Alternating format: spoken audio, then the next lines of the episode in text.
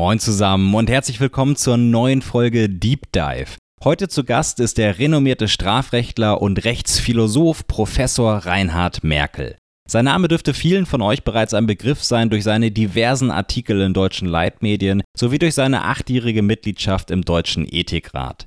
Gemeinsam haben wir heute einen kritischen Blick auf die Stärken und Schwächen des Völkerrechts in Bezug auf Krieg und Frieden geworfen. Wann ist militärische Gewalt gerechtfertigt? In welchen Fällen ist eine Intervention von außen legitimiert bzw. legal? Und ab wann beginnt rechtlich der Zustand des Krieges?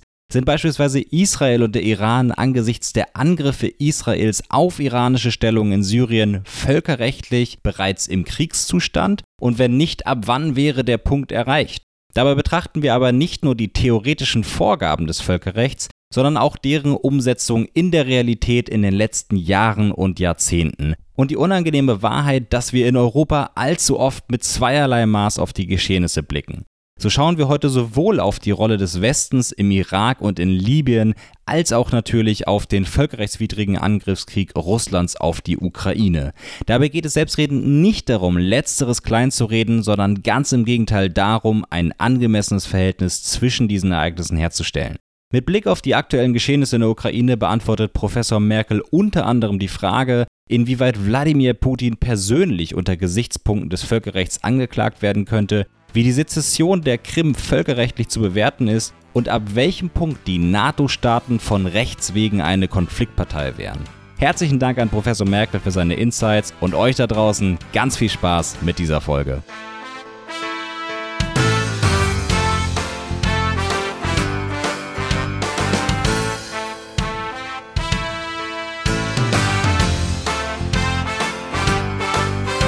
Schönen guten Abend, Herr Merkel. Wie geht's Ihnen? Mir geht es so gut, wie es einem in den schlechten Zeiten gehen kann, aber eigentlich ganz gut. Das ist wiederum schön, aber Sie sprechen es schon an. Wir wollten ja heute über Völkerrecht und vor allem Völkerrecht zum äh, Themenkomplex Krieg und Frieden sprechen. Als wir den Termin vereinbart haben, war noch nicht absehbar, absehbar vielleicht, aber äh, auf jeden Fall noch nicht äh, klar, äh, dass uns die Realität da mehr als einholen würde. Äh, wir werden auf jeden Fall später auf die aktuelle Lage rund um die Ukraine noch zu sprechen kommen. Wir möchten aber eigentlich etwas grundsätzlicher anfangen. Und zwar würde ich vielleicht mit der etwas offenen Frage einmal starten an Sie, ob Sie das Völkerrecht an sich als Erfolgsgeschichte in Bezug auf den Rahmen Kriegs und Krieg und Frieden bezeichnen würden, also ob das Völkerrecht quasi seiner Grundintention gerecht wird. Ein bisschen hängt die Antwort von der Perspektive ab, die man einnimmt. Nimmt man sozusagen den Blickwinkel ein auf die Idee, die Ziele und auch die normativen Konkretisierungen dieser Ziele, etwa in den vier Genfer Konventionen mit den zwei Zusatzprotokollen, drei gibt es inzwischen, dann kann man ein bisschen enttäuscht sein. Nimmt man aber die Perspektive der machtpolitischen Realität ein, und zweitens auch die historische Perspektive der Kriege, dann ist es ganz gewiss richtig zu sagen, es ist ein in einem gewissen Maß bescheidener, aber doch ein eindeutiger Erfolg. Auch die Entwicklung der Normensysteme, die eine Rolle spielen. Wir unterscheiden ja klassisch in der Tradition schon seit Hugo Grotius, also seit dem 16. Jahrhundert, im Grunde schon lange davor, schon Augustinus hat die Differenzierung getroffen zwischen dem Jus ad bellum, dem Recht zum Krieg, und dem Jus in bello, dem Recht im Krieg. In beiden Hinsichten ist das Völkerrecht des 20. Jahrhunderts und nun sind wir im 21., aber die Dinge hoffentlich entwickeln sie sich weiter, aber das Völkerrecht des 20. Jahrhunderts ist im Hinblick sowohl auf das Jus ad bellum als auch auf das Jus in bello eine gewisse Erfolgsgeschichte. Das sollte man nicht leugnen. Es gibt vor allem auch, und das muss man dazu sagen, gar keine denkbare Alternative dazu. Wir haben keine Weltregierung, ehrlich gesagt, wir wollen auch keine. Das hat Immanuel Kant in seinem großen Entwurf zum ewigen Frieden verworfen als sozusagen absehbare Tyrannei, die sich entwickeln würde, wiewohl er die Idee konzipiert hat, die dann später als Völkerbund in den 1920er Jahren Realität geworden ist. Das ist eine perfekt differenzierte Antwort, mit der wir, glaube ich, gut arbeiten können in den nächsten Minuten. Ähm, und zwar äh, haben Sie ja schon gesagt, man kann es je nach Perspektive als große Erfolgsgeschichte oder auch als Verfehlung der Ziele in gewissem Maßstabe sehen. Ähm, ich würde Ihnen natürlich zustimmen, dass äh, in Ihrer äh, Folgedefinition quasi die Grundintention in dem Sinne erfüllt wurde, dass wir natürlich weniger Kriege heute sehen oder zumindest in anderem Ausmaße als zu Beginn des Völkerrechts, wobei man da natürlich auch diskutieren kann, inwieweit, auf das, inwieweit das auf das Völkerrecht zurückzuführen ist. Deswegen vielleicht gehen wir einmal rein. Was würden Sie sagen, sind die großen Stärken und was sind die großen Schwächen, die das Völkerrecht aufweist? Also mit Blick auf den Krieg. Dabei bleiben genau. wir jetzt. Dabei bleiben ich bin kein Völkerrechtsexperte ja. in sehr vielen anderen Gebieten, aber in der Frage Krieg und Frieden habe ich mich als Rechtsphilosoph immer genauso zuständig gefühlt wie meine spezifisch völkerrechtlich geschulten Kollegen, die manchmal so ein bisschen die Nase rümpfen, wenn ich das in Parenthese dazu sagen darf, wenn der Rechtsphilosoph sich zu diesen Fragen äußert, aber ich bin da ganz unbefangen.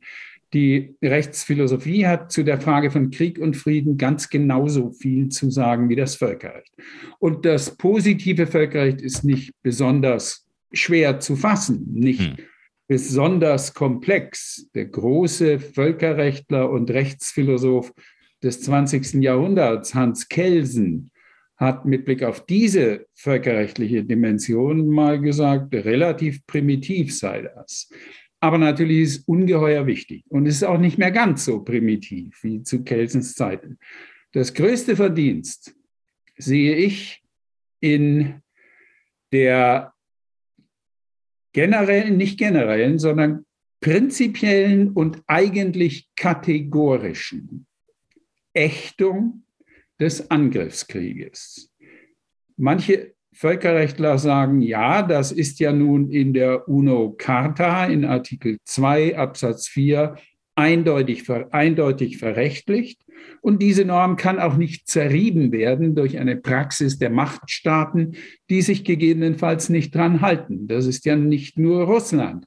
Wir dürfen uns schon erinnern, wie viele Kriege in den letzten 70 Jahren von den USA gestartet wurden. Auch das darf man nicht ignorieren. Aber im Völkerrecht gibt es einen Konsens und das ist ganz und gar unbestritten, dass der Artikel 2 Absatz 4 der UNO-Charta sogenanntes Jus Cogens ist, zwingendes Recht. Und der Bruch dieses Rechts kann an dem Fortbestand der Norm nichts ändern. Und jetzt sage ich vielleicht noch einen Satz aus der Perspektive des Rechtsphilosophen dazu. Das hat Immanuel Kant sehr genau gesehen. Alles Recht, sagt er, beginnt allererst mit einem Gewaltverbot. Das heißt, rechtsförmige und gewaltförmige Konfliktlösungen schließen einander logisch aus wenn ich salopp formulieren darf, deswegen ist das Recht überhaupt in die Welt gekommen. So hat das Kant sehr scharf gesehen und formuliert, um gewaltförmige Konfliktlösungen auszuschließen. Daher beginnt eine Rechtsordnung allererst und nur, wenn sie ein prinzipielles Gewaltverbot regelt. Bis 1928 haben die Staaten reklamiert für sich ein Recht zum Krieg. Das Völkerrecht hat das bis 1928 auch akzeptiert. Bis zum Briand-Kellogg-Pakt, dem sogenannten Briand-Kellogg-Pakt. Und dann wurde auch sozusagen das als Norm formuliert, dass der Aggressionskrieg nicht mehr erlaubt ist. Verteidigungskriege sind eine andere Frage unter dem Stichwort Notwehr. Vielleicht kommen wir dazu noch. Aber Aggressionskriege sind dann sozusagen auch formell illegitim geworden. Immanuel Kant hätte bis 1928 den Völkerrechtlern gesagt, ihr irrt euch, wenn ihr glaubt, es gebe überhaupt ein Recht zum Krieg. Was ihr im Völkerrecht statuiert, ist eine Art Modus vivendi, eine Übung, wie ihr miteinander umgeht. Und ihr werft euch sozusagen wechselseitig nicht vor dass Kriege geführt und begonnen werden. Aber ein Recht zum Krieg ist ein Begriff, eine begriffliche Unmöglichkeit. Und ich glaube, er hat recht. Und das gilt nach wie vor. Also die Grundnorm des Völkerrechts ist das Gewaltverbot. Und es ist die Bedingung dafür, dass die völkerrechtliche Ordnung überhaupt eine Rechtsordnung ist. Alles andere ohne Gewaltverbot, um noch einmal Kant zu zitieren, wäre ein bloßer Modus vivendi. Und das ist ungeheuer wichtig, das zu betonen, um auch das Gewicht ermessen zu können, das ein Aggressionskrieg hat und das Gewicht des Normverstoßes. Das ist nicht nur einfach eine Völkerrechtsverletzung. Das tastet die Grundbedingungen des Völkerrechts und damit des friedlichen Zusammenlebens der Staaten an. Jetzt haben Sie aber selber ja schon äh, unterschieden zwischen Angriffskrieg und Verteidigungskrieg. Das heißt, wir sind jetzt ja im Bereich Jus ad bellum, also wann habe ich das Recht zum Krieg? Ähm, und äh, da gibt es ja gerne auch Diskussionen, wann etwas Selbstverteidigung ist und wann nicht. Stichwort Präventivkrieg, Stichwort Krieg gegen den Terror, also auch die Frage, was ist eine Kriegsdefinition?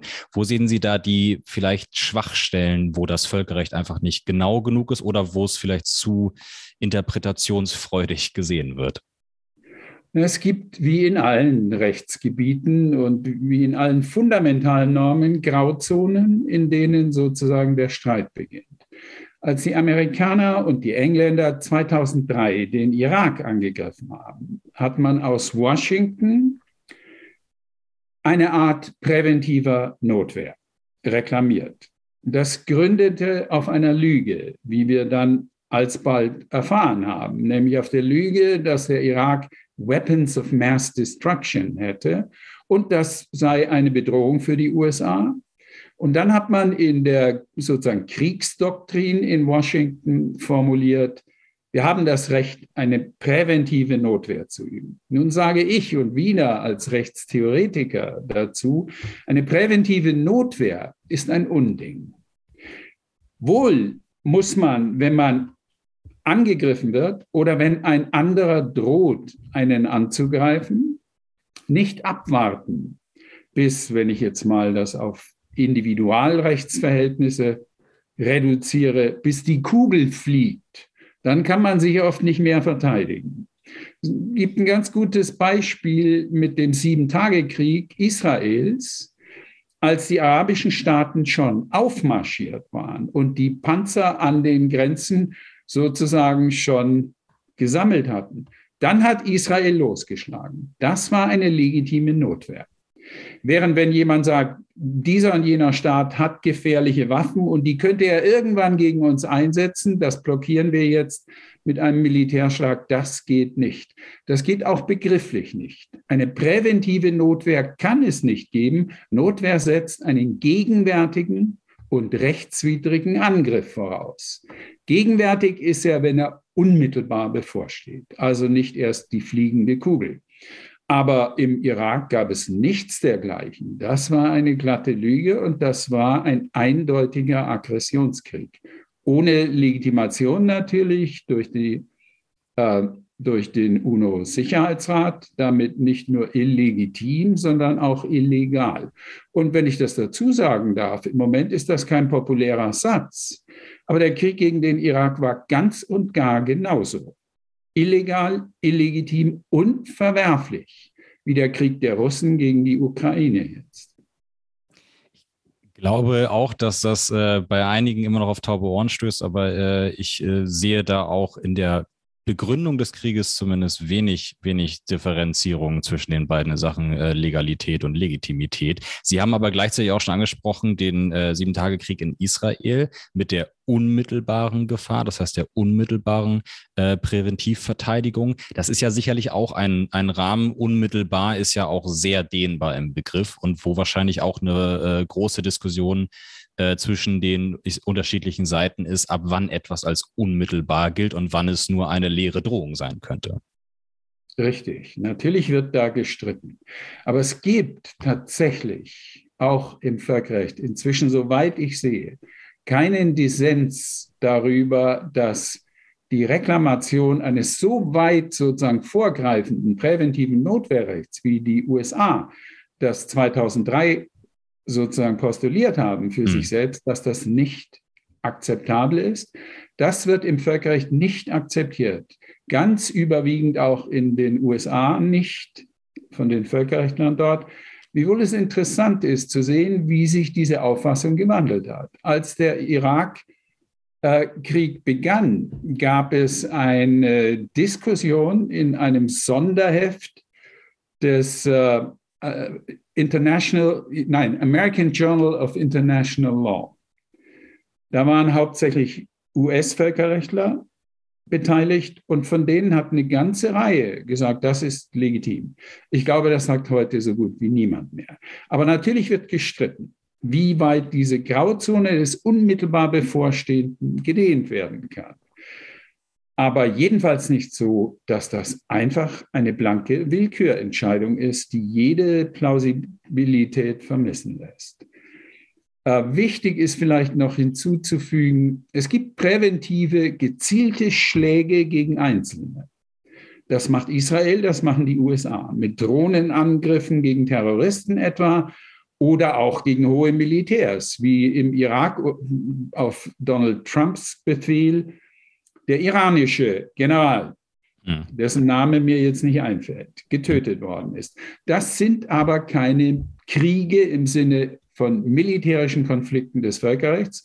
Das sind äh, zwar Gewaltakte gegen Einzelne und präventive Gewaltakte. Ich würde wieder als Rechtstheoretiker sagen, subsumieren würden wir das unter dem Begriff des Notstands. Und dann stellt sich natürlich die Frage, ist es damit legitimierbar?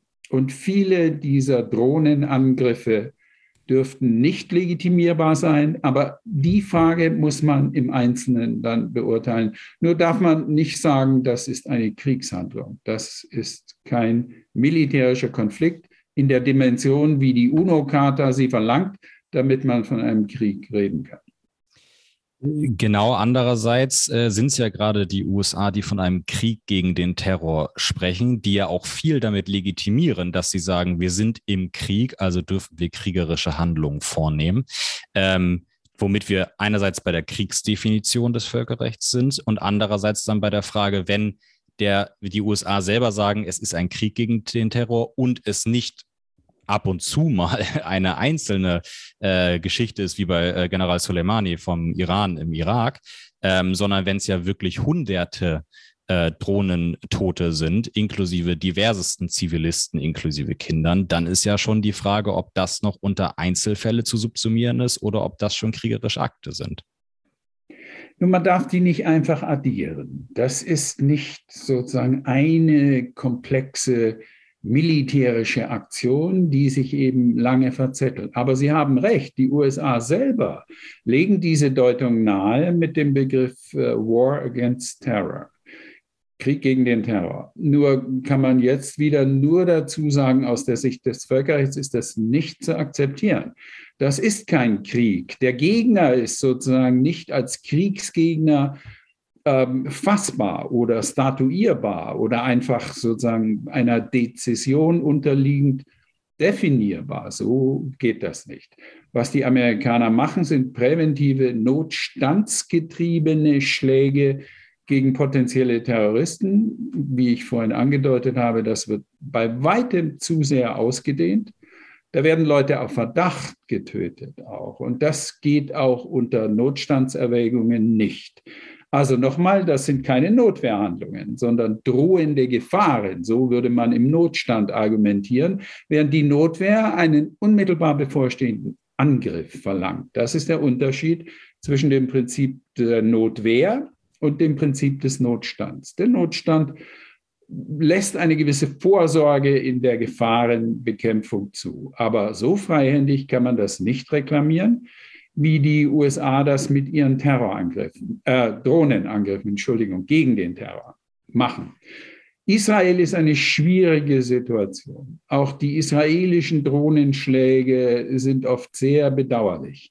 Aber man wird schon mit bedenken müssen, wiewohl ich, Sie hören das an meiner an meinem Tonfall jetzt eine gewisse Ratlosigkeit selber habe bei diesen Drohnenangriffen. Aber man wird schon mit bedenken müssen, dass Israel permanent bedroht ist. Und zwar von der ganzen Umwelt in der Region, in der der Staat existiert. Israel ist in mancherlei Hinsicht sozusagen ein Sonderfall.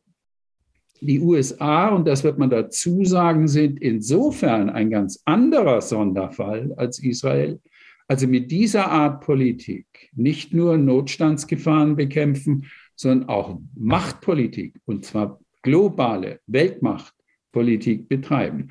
Das zu leugnen wäre naiv. Also die Amerikaner betreiben eine Art globaler Politik. Sie haben auch gar keine Alternative dazu. Und ehrlich gesagt, wir können ganz froh sein, dass die USA immer noch diese Rolle spielen und nicht jetzt schon China, das ist vielleicht äh, in 30 Jahren sein wird, äh, der Staat, der diese Rolle spielt. Also ich bin da eigentlich ganz froh drum. Nur sollten wir nicht naiv sein und sagen, sämtliche Gewalthandlungen, die die USA vornehmen, sind immer im Einklang mit dem Völkerrecht. Natürlich nicht. Und Sie sehen, wir antizipieren schon ein paar Bemerkungen, die dann demnächst vielleicht auch über Russland zu machen sind, wiewohl ich ein Missverständnis sozusagen ganz von Anfang an ausräumen will. Es gibt natürlich keinerlei Zweifel, dass der Aggressionskrieg gegen die Ukraine indiskutabel ist. Ja. Ein schweres, ein schweres Delikt gegen die fundamentalen Normen des Völkerrechts. Absolut, gar keine Frage. Sie haben äh, gerade sehr schön den Unterschied Israel-USA herausgestellt. Israel darf nie einen, das ist ja auch so ein, so ein Sprichwort quasi, Israel muss jeden Krieg gewinnen weil wenn sie einen verlieren, dann sind sie im Meer oder irgendwie so war das, das, äh, das Sprichwort. Ähm, die USA dagegen, dadurch, dass sie auf fremdem Territorium kämpfen, in der Regel gegen deutlich, deutlich schwächere Staaten oder gegen einzelne Terroristen, können jeden dieser Kriege verlieren und sind zu Hause noch nicht angegriffen, wenn wir den War of Terror oder War Against Terror einmal außen vor nehmen. Ähm, das heißt, äh, das führt ja, in meine, meinem Erachten, wenn man aufs letzte Jahrhundert guckt und auch auf den, die Anfänge dieses Jahrhunderts, dann verführt das so ein bisschen dazu, etwas zu leichtfertig in einen Krieg zu gehen, wenn die Folgen natürlich schrecklich sind, vor allem für das Land selber und für die eigenen Soldaten und Soldatinnen, aber für das eigene Land unmittelbar sich doch sehr in Grenzen halten, während Israel, glaube ich, nicht sehr leichtfertig mit seinen Nachbarn einen Krieg anfangen würde, weil die Wahrscheinlichkeit zu verlieren ist gegeben und die wäre dann fatal. Ganz genau richtig. So sehe ich das auch. Ein bisschen äh, fühlt man sich immer beklommen bei der Vorstellung, dass Israel irgendwann mal wirklich einen Präventivschlag gegen den Iran hm. durchführen würde. Sie drohen das ja an, falls der Iran eindeutig in der Lage sein sollte, Atomwaffen herzustellen ehrlich gesagt fühle ich mich da, man hört ja wahrscheinlich eine gewisse Sympathie für dieses Land in den Dingen, die ich jetzt sage. Ich habe auch eine gewisse Sympathie für Israel und die ist damit darin begründet, nicht nur, weil ich Kontakte zur israelischen Zivilgesellschaft habe, sondern weil ich dann und damit auch erlebe, dass das nicht nur der einzige demokratische Staat in der ganzen Region ist, sondern auch eine vitale Zivilgesellschaft. Die mhm. härteste Kritik an Übergriffen gegen das Völkerrecht seitens israelischer Regierungen wird in Israel formuliert. Und das äh, ist sozusagen die Grundlage meiner Sympathie. Aber vor diesem Hintergrund habe ich immer eine gewisse Beklemmung bei der Vorstellung, die könnten das machen. Also präventiv den Iran angreifen. Ich glaube, dass das verheerend wäre. Und was ich nicht glaube, ist, dass der Iran wirklich, wenn er in den Besitz von Kernwaffen käme, einen Angriff gegen Israel äh, riskieren ja. würde. Das wäre die Vernichtung des Irans. Und das wissen die dort. Also ich glaube, die Bedrohung Israels ist durchaus real mit dem großmäuligen, aggressiven Vokabular, in dem iranische Politiker Israel sozusagen im Vokativ immer anherrschen. Ich glaube aber, realistisch ist es nicht anzunehmen, dass der Iran einen Angriffskrieg gegen Israel führen würde. Den würde er verheerend verlieren mit der Folge der Zerstörung des Landes. Das Glaube ich auf jeden Fall auch. Ich verstehe das Interesse des Irans in jedem Fall, wenn man sich anguckt, wie freigebig die USA Nachbarländer in den letzten Jahrzehnten überfallen haben, äh, Irak, Afghanistan, ähm, dass da äh, der Sinn der Abschreckung durch die Atomwaffen auf jeden Fall äh, angestrebt wird. Das versteht man voll und ganz. Man versteht auch die israelische Seite, wie Sie gerade gesagt haben. Ähm, die Frage ist auch da wieder, inwieweit Krieg. Wir haben jetzt gesehen, äh, israelische äh, Raketenbeschuss von syrischen Stellungen im, äh, äh, von iranischen Stellungen in Syrien. Ähm, wir haben Geheimoperationen des Mossads im Iran, so zumindest die Vermutung gegen Atom, äh, äh, atomare äh, Einrichtungen. Und wir haben auch so die Vermutung zumindest ähm, bereits einen gewissen Cyberwar zwischen den beiden Ländern im Gange. Auch da ist ja die Frage, das sind vereinzelte Operationen, aber die ja auch koordiniert auf ein gewisses Ziel hinarbeiten. Ähm, inwieweit weit wäre da eine der beiden Seiten quasi schon im Recht zu sagen, wir sind eigentlich schon im Krieg? Ja, das ist eine gute Frage. Und was den Cyberwar angeht, auch eine schwierige hm. Frage. Mhm. Ich glaube, was die unmittelbaren militärischen Aktionen mit konventionellen Waffen angeht, also das Beschießen iranischer Stellungen in Syrien und die Einzelschläge etwa gegen iranische Wissenschaftler, die an der Atomforschung beteiligt sind, dass das alles nicht ausreicht. Einen militärischen Konflikt im Sinne eines Krieges, wie das Völkerrecht ihn dann definieren würde, zu begründen. Also die, müsst, die Aktionen müssten massiver sein. Wie, dürfte, Entschuldigung, wie dürfte sich der Iran denn wehren, wenn wir, wenn wir jetzt sagen, es gab äh, einen Abschuss äh, in, in Syrien, fünf tote iranische Soldaten, ein toter iranischer General, was auch immer, dürfte de, dann der Iran quasi zurückschießen und wenn sie sechs äh, Israelis mehr töten, dann dürfte der äh, Israel wieder. Das ist ja auch kein Konzept. Ja, Sie haben recht. Sie skizzieren das Risiko der Eskalation, der Slippery Slope. Aber man wird dem Iran, wenn eindeutig iranische Positionen in Syrien, die mit Zustimmung der dortigen Machthaber in Syrien sind, also formell legal, mhm wird man dem Iran nicht verwehren können, ein gewisses Recht zurückzuschlagen in den gleichen Dimensionen. Nur wenn man anfangen würde, Tel Aviv zu bombardieren, dann beginne man einen Krieg. Das hm. geht nicht.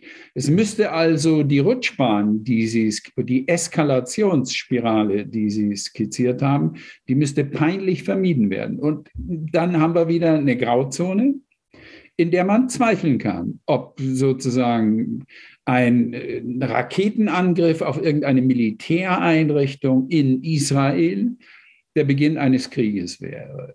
Also die Israelis scheinen mir schon genau hinzugucken, dass sie das in einer gewissen sozusagen kleinen Dimension halten, sodass das nicht eindeutig schon ein Krieg gegen den Iran ist. Gleichzeitig haben wir ja gerade auch das, äh, den Begriff Cyberwar schon gehabt, der ja, ich sag mal ja. vorsichtig, als das Völkerrecht begründet wurde, noch nicht mal absehbar war.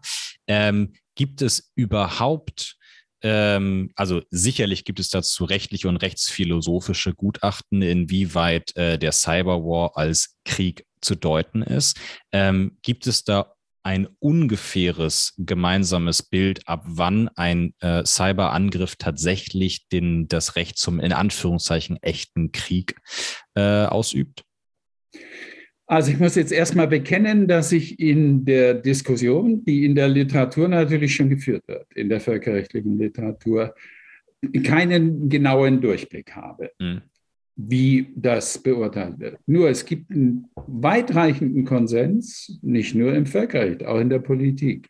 Das werden die Kriege der Zukunft sein. Und wenn ich jetzt dann einfach mal unbefangen, ohne genauere Kenntnis der neueren Literatur dazu, mir das wieder als Rechtstheoretiker überlege, vollkommen klar, dass das ganz und gar echte Schläge gegen ein anderes Land sind, die in der Dimension ihrer Zerstörung militärischen Angriffen mit konventionellen Waffen nicht nur einfach gleich sind, sondern gegebenenfalls weit darüber hinausreichen. Sie können ein Land, wenn Sie es massiv in einer Cyberattacke sozusagen stilllegen, schwerstens schädigen. Das heißt, das würde ich unbedingt ausreichen lassen, zu sagen, jetzt ist ein Krieg, das Völkerrecht verwendet ja diesen Begriff nicht, sondern redet immer vom militärischen Konflikt. Und hier haben Sie das Problem. Können wir wirklich sagen, ein Cyberangriff ist im Sinne der klassischen Bedeutung des Begriffs militärisch, ein militärischer Angriff, da kann man Zweifel haben. Aber da die Wirkungen und die Folgen genauso gewichtig oder sogar gewichtiger sind, wird man sagen können, das sind kriegerische Attacken. Nur glaube ich, dass im Völkerrecht derzeit gerungen wird und natürlich auch in der Politik, also in der internationalen Politik, um äh, normative Möglichkeiten und Strategien, diese Dinge in den Griff zu kriegen. Das ist die große Problematik der Zukunft der Kriege. Also ein Panzerkrieg gegen ein anderes Land zu führen, wie Russland jetzt gegen die Ukraine, ist auf eine merkwürdige Weise verjährt. Mhm. Und das haut auch, wie man sieht, irgendwie nicht gut hin. Selbst wenn die eine Seite hier, die russische, eine manifeste Überlegenheit hat. Die Zukunftskriege werden andere sein.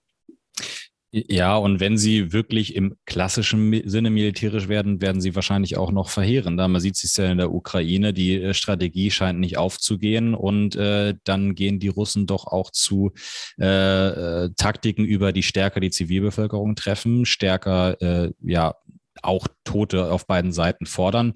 Äh, gerne, gerne ja der Verweis auf Tschetschenien äh, wo die Russen ja wirklich massiv Grozny in Grund und Boden gebombt haben. Das ist halt eine Strategie, wenn man diese Luftüberlegenheit hat, dann ist das halt für das Land einfacher, als, wie Sie gerade sagen, mit Panzern reinrollen weil das schwerer zu verteidigen ist. Aber da wollen wir gar nicht ins Detail reingehen.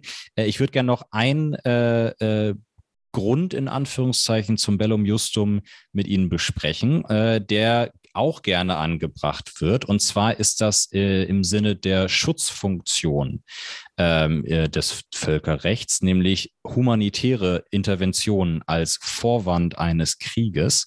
Äh, das heißt, um äh, äh, ja, Massenmorde oder Völkermorde oder ähnliches zu verhindern. Das ist ja auch, was die ähm, Amerikaner, um beim Beispiel des äh, Irakkriegs zu äh, bleiben, gerne später angeführt haben, ja, der Grund war eine Lüge, aber es war trotzdem richtig reinzugehen, weil wir einen grausamen Diktator, der in der Zeit auch gerne mit Hitler verglichen wurde, äh, gestürzt haben.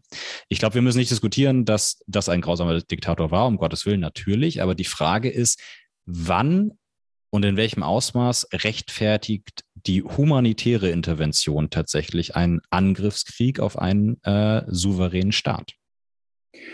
Ich würde jetzt erstmal im Blick auf die Irak-Invasion 2003 differenzieren mhm. zwischen echten humanitären Interventionen, die wirklich deshalb gemacht werden, weil man einem Diktator, der der Feind seiner eigenen Bevölkerung geworden ist. Das ist übrigens ein Zitat der großen, sozusagen frühen neuzeitlichen Völkerrechtler, Hugo Grotius, äh, also der Feind des eigenen Volkes geworden sind und eine Art Genozid oder sonstige schwerste völkerrechtliche Verbrechen in großem Umfang gegen die eigene Bevölkerung begehen. Das wäre die echte humanitäre Intervention. Und für den Irak hat man sowas in Anspruch genommen wie einen, ein Recht zu einem demokratischen Interventionismus. Ich selber habe das mal in einer ausführlichen Publikation so genannt. Also wir bringen diesem Volk im Irak die Segnungen der Demokratie und befreien es natürlich dafür von einem blutigen Tyrannen. Das Letztere, der demokratische Interventionismus, ist ein grober Irrweg, auch nicht zu vereinbaren mit fundamentalen Normen des Völkerrechts. Will ich wieder daran erinnern, dass das nicht einfach der Artikel 2 Absatz 4 UNO-Charta eine Norm neben vielen anderen ist, sondern die Grundlage allen Völkerrechts überhaupt. Und dann zu sagen, also wir bringen denen doch die Demokratie, vor allem noch vor dem Hintergrund der ganz und gar schlechten Erfolgsaussichten, die so etwas hat, das wusste man vorher. Äh, das ist absolut nicht zu legitimieren. Das kann man auch ausbuchstabieren. Nicht nur im Irak ist das nicht zu legitimieren. Ehrlich gesagt, wenn ich das in Parenthese hinzufügen darf, das war auch 2011 im, in, äh, in Libyen nicht zu legitimieren. Die NATO hat sich zurückgezogen auf die Legalisierung durch den UNO-Sicherheitsrat, die ein bisschen erschlichen wurde gegenüber Russland und China, indem man gesagt hat, wir wollen nur diesen armen Leuten dort helfen. Wir fallen einem Diktator in den Arm, der dran ist, schwerste kollektive Verbrechen gegen seine Bevölkerung zu begehen. Sobald der Sicherheitsrat seine Autorisierung beschlossen hatte, kam, ich weiß nicht, ob Sie sich erinnern, ein Artikel von Obama, wie hieß der französische Präsident damals und äh, David Sark Cameron. Sarkozy. Sarkozy und David Cameron, der in allen großen Zeitungen der westlichen Welt erschienen ist, also in den jeweils zentralen Medien. In Deutschland war das die FAZ.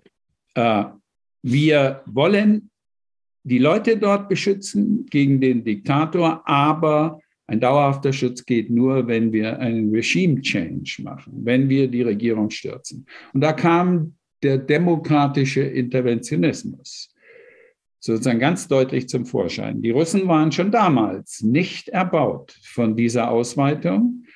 Und das war natürlich eine Ausweitung auch der Kriegsziele. Also man hat versucht, äh, Gaddafi zu töten, sämtliche Militäreinrichtungen im, in Libyen zu bombardieren, hat sehr viele zivile Opfer in Kauf genommen. Das alles war nicht legitimierbar. Ich habe ehrlich gesagt damals auch schon den, äh, die Resolution des Sicherheitsrats für illegitim, als illegitim empfunden. Wie wohl ein Völkerrechtler in so einem Fall achselzuckend sagen, da kann man nichts machen.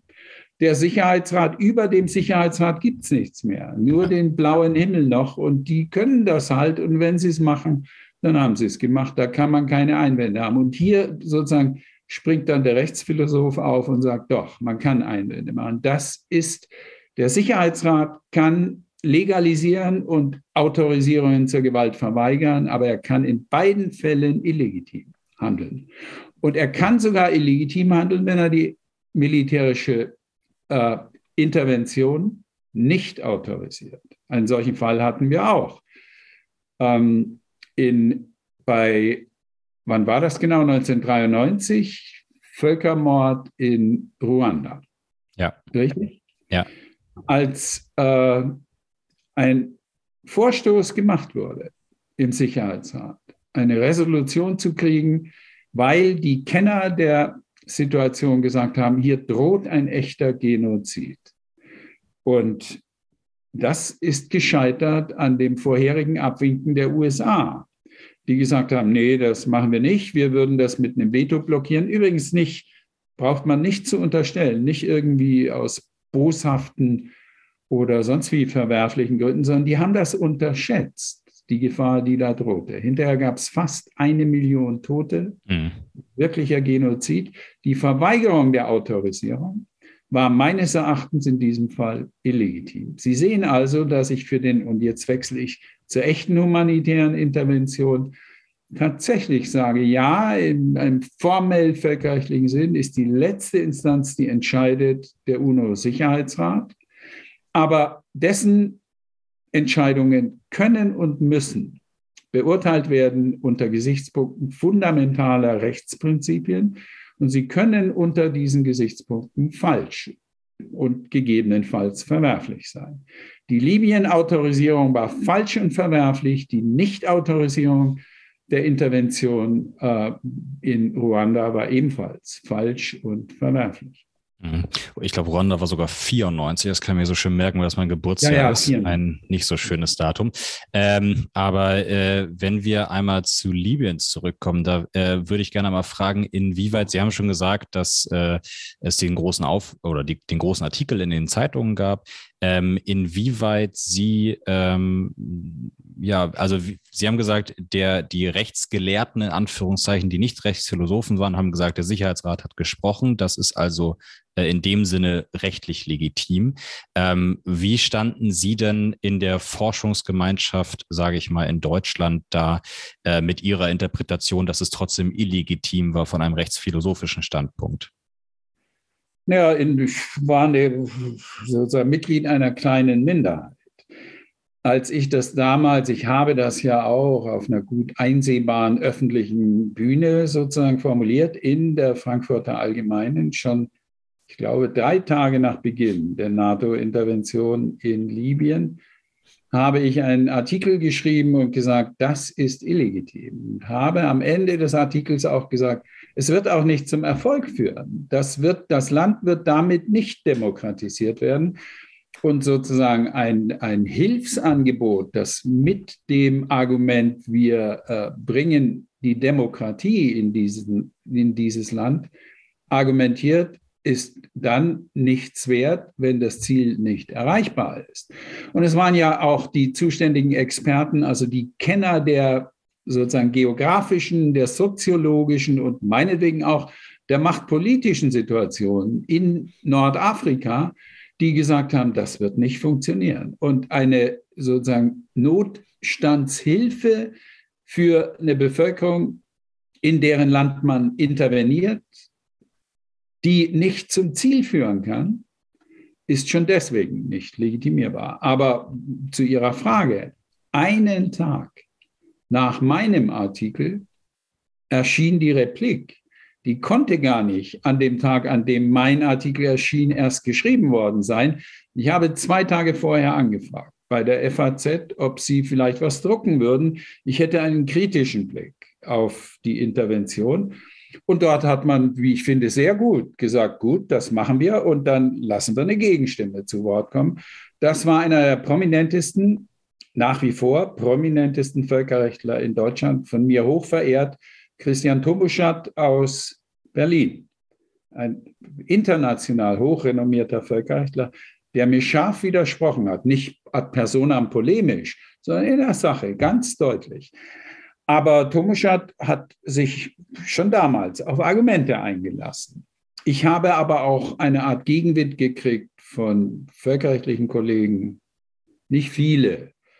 Manche haben einfach die Achseln gezuckt. Meine Kollegen in Hamburg. Ich habe eine Diskussion gehabt mit einem völkerrechtlichen Kollegen in Hamburg, eine öffentliche Diskussion, der sozusagen achselzuckend gesagt hat, ja, das können Sie kritisieren, aber rechtlich kann man da nichts dazu sagen. Mhm. Der Sicherheitsrat kann das und er darf das irgendwie und damit ist Schluss der Debatte.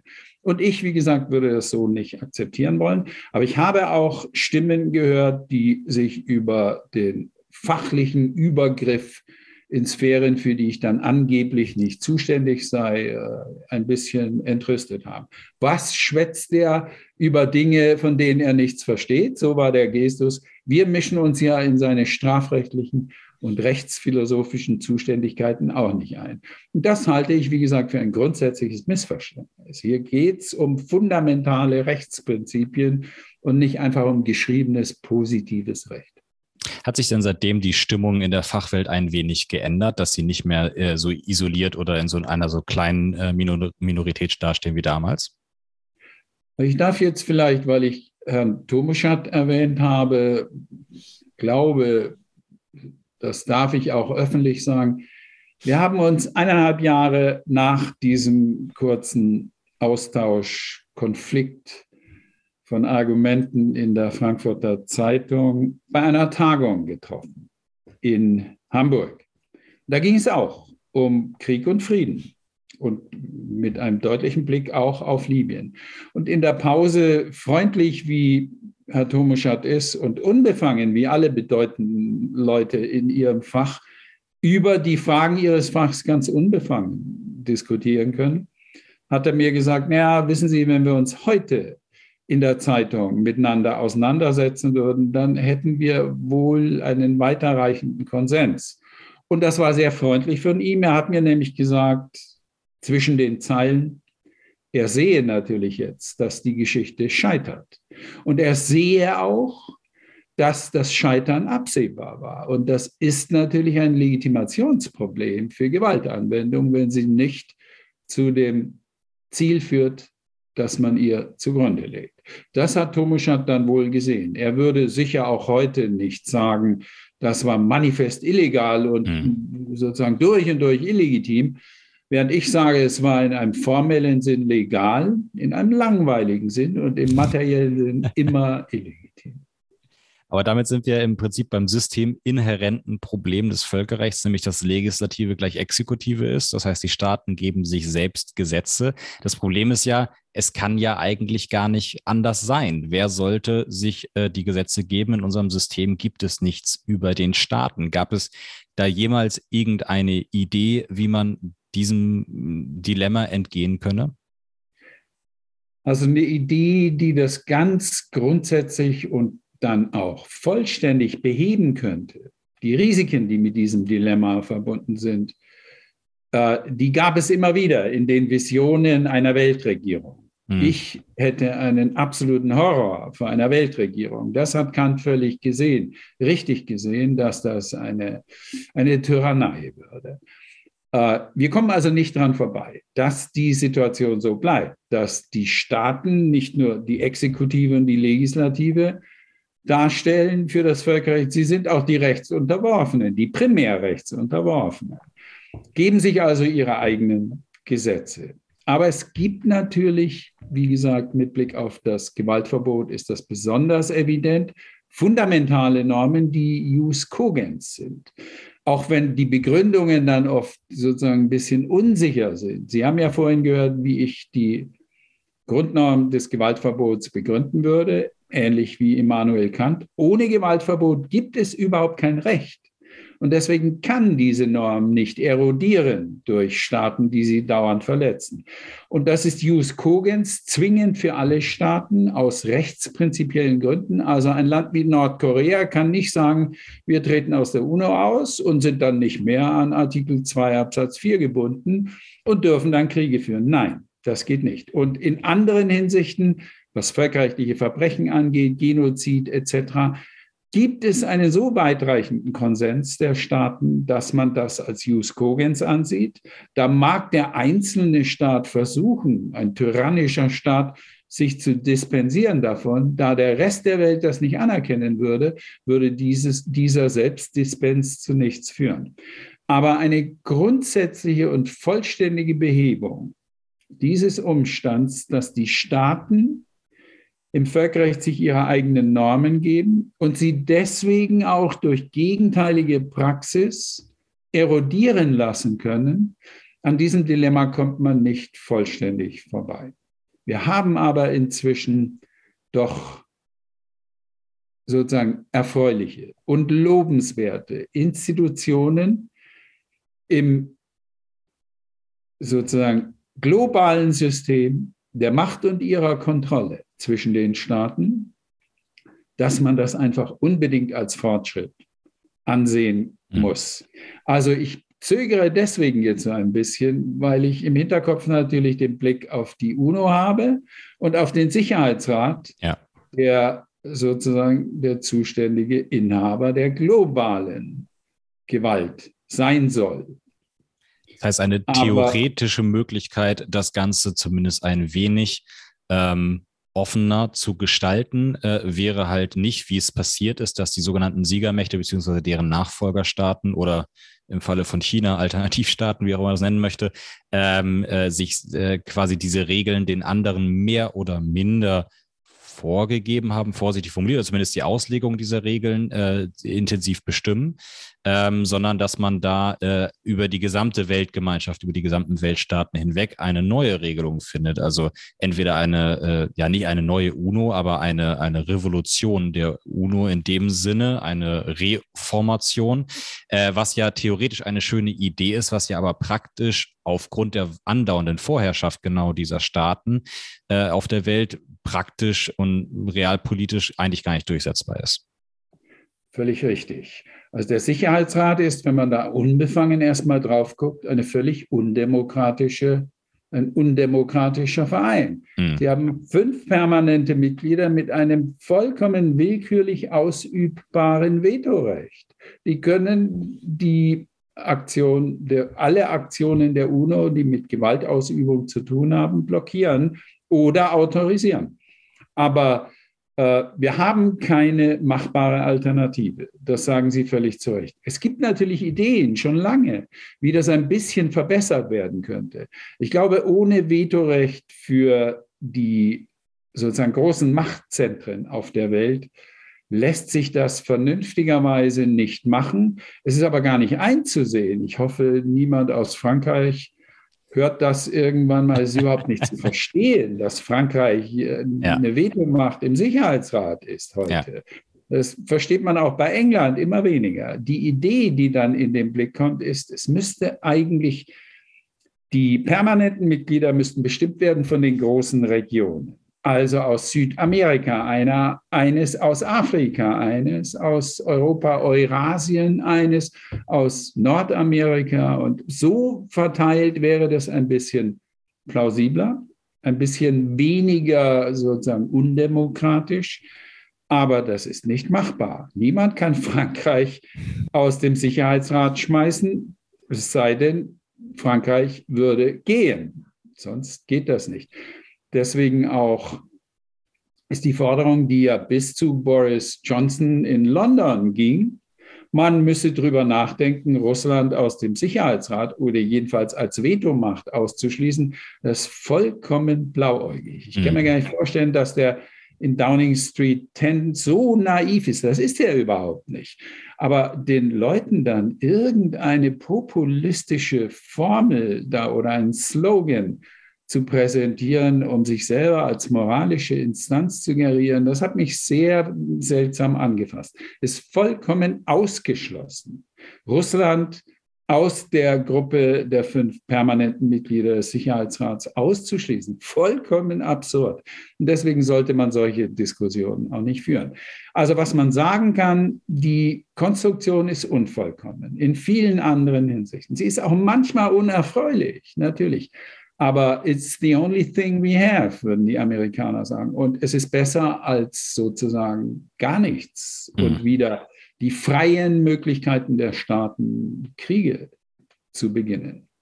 Ja, bei Frankreich äh, ist das Absurdeste ja noch daran, dass selbst nach dem Zweiten Weltkrieg die Diskussion war, ob es überhaupt als Siegermacht angesehen werden sollte, weil es ja vollständig besetzt war und mit Vichy Frankreich ja auch nicht gerade äh, komplett unschuldig in einigen Aspekten war. Äh, das heißt, da gibt es ja genauso die Legitimation, dass man sagt, Moment, warum sind da nicht Polen, Griechenland und Holland, die genauso besetzt waren und sich dann auch mit wesentlichen eigenen Kräften auch äh, nach ihren Möglichkeiten äh, wieder an ihrer Befreiung äh, ja geholfen haben. Äh, warum sind die nicht dauernde Mitgliedstaaten? Und das ist ja auch der Eurozentrismus irgendwo, äh, wenn man sich anguckt, dass Großbritannien und äh, Frankreich drin sitzen, aber große Länder wie Brasilien, oder Indien keine Vetomächte sind. Ähm, aber äh, vielleicht gehen wir da einmal vom Großen ins Kleine. Wir haben ja schon gesagt, dass äh, äh, es durchaus Parallelen zu ziehen gibt zwischen nur beispielsweise dem Irakkrieg und dem heutigen Ukraine-Krieg, dem Angriffskrieg durch Russland, ähm, ohne das eine äh, irgendwie jetzt zu äh, klein zu reden, sondern im Gegenteil, äh, dass man eigentlich auch das andere äh, großreden möchte, wenn man es so formulieren möchte. Schauen wir vielleicht einmal auf die Situation. Sie haben sich, wenn ich mich recht erinnere, gerade äh, in der deutschen, in der deutschen Medienlandschaft nicht unbedingt beliebt gemacht, äh, als es an die Krim Krim-Annexion ging. Ähm, auch unter ihren Völkerrechtskollegen, äh, glaube ich, gab es da auch äh, einige Widersprüche. Äh, korrigieren Sie mich gerne, aber äh, im Prinzip haben Sie ja gesagt, dass ähm, das Vorgehen Russlands 2014 auf der Krim nicht völkerrechtskonform war, aber dass es trotzdem keine Annexion war. Habe ich das richtig wiedergegeben? Ja, das haben Sie richtig wiedergegeben, wiewohl ich damals nicht so moderat formuliert habe, dass das nicht völkerrechtskonform gewesen sei, sondern gesagt habe, das ist ein Aggressionsakt gewesen. Ja. Es gibt natürlich unter dem Artikel 2 Absatz 4 der UNO-Charta ein breites Spektrum von Verletzungen des Gewaltverbots. Die Verletzung des Gewaltverbots, die Russland damals 2014 begangen hat auf der Krim, war moderat, war im Wesentlichen eine Drohung. Es kam, soweit ich sehe, nicht ein einziger Mensch in einer militärischen Konfrontation ums Leben damals. Aber die haben ihre Panzer auf fremdem Staatsgebiet auffahren lassen und haben die Ukraine bedroht, haben also signalisiert nach Kiew, wenn ihr hier kommt, dann wenden wir Gewalt an. Und das ist eine Verletzung von Artikel 2 Absatz 4. Ich habe also schon deutlich gesagt, eindeutig völkerrechtswidrig und zwar in zweierlei Hinsicht. Sie haben dann sofort hinterher anerkannt die Unabhängigkeit der Krim, nämlich in der stärksten Form, in der man sowas überhaupt anerkennen kann, indem sie gesagt haben, ihr dürft Russland beitreten. Mhm. Da gab es im Hintergrund eine Art Volksabstimmung, die in vieler Hinsicht nicht formell korrekt war. jede Menge sozusagen juristischer Mängel hatte. Das heißt aber nicht, und jetzt komme ich zu der Annexionsfrage, das heißt aber nicht, dass nicht eine ganz große Mehrheit auf der Krim zu Russland wollte. Die Krim hat schon 1994 einen, einen sozusagen ein Sezessions, eine Sezessionsstrategie entwickelt über eine, einen Volksentscheid und die wollten zu Russland. Das ist übrigens, das will ich gleich dazu sagen, ein bisschen anders, nach meiner Kenntnis der Dinge, ein bisschen anders als in den beiden Ostregionen in der Ukraine, Donetsk und Luhansk. Genau. Da gibt es zwar eine Mehrheit russischsprachiger Leute, aber soweit ich informiert bin, würden die, wenn die eine reguläre Volksabstimmung, eine echte, also nicht irgendwie gelenkte Volksabstimmung dort machen würden, würden die keine Mehrheit kriegen für eine Ablösung, Sezession von der Ukraine. Aber in der Krim, auf der Krim, ganz und gar eindeutig. Selbst heute, wo Russland sozusagen geächtet wird von einem großen Teil der Staaten, würden sie vermutlich auf der Krim in einer ganz regulären, international überwachten Volksabstimmung eine große Zustimmung zum Verbleib bei Russland kriegen. Und deswegen habe ich damals gesagt, erstens, es gibt kein einziges völkerrechtliches Dokument, das verbindlich definiert, was eine Annexion ist. Es gibt zwar Kriterien, die auf der Hand liegen, und es gibt sozusagen Modellfälle, die ganz unstreitig sind, wie der Irak, der damals Kuwait einfach geschluckt hat. Aber es gibt zusätzliche sachliche Kriterien, die dafür sprechen. So habe ich damals argumentiert, dass die sogenannte Annexion der Krim keine Annexion gewesen ist. Sie war völkerrechtswidrig, aber sie ist im Einklang mit dem Willen der großen Mehrheit der Krimbevölkerung gestanden. Stellen Sie sich mal vor, um einen Test mit meiner Behauptung zu machen, man hätte damals, wie im Fall des Irak und Kuwaits, militärisch das sozusagen revidieren können. Das ging gegenüber Russland nicht. Aber stellen wir uns vor, das wäre militärisch möglich gewesen. Was dann geschehen wäre auf der Krim, wäre ein Guerillakrieg geworden. Die wären in die Opposition gegangen und wären sozusagen gewalttätig geworden. Und dann ist es hoch unplausibel zu sagen, das ist eine Annexion, die muss rückgängig gemacht werden. Ich würde übrigens meinen, dass für die hoffentlich irgendwann ernsthaft werdenden Friedensverhandlungen die Ukraine bereit ist zu sagen, wir erkennen die, den Übertritt der Krim, meinetwegen die Annexion durch Russland, völkerrechtlich nicht an.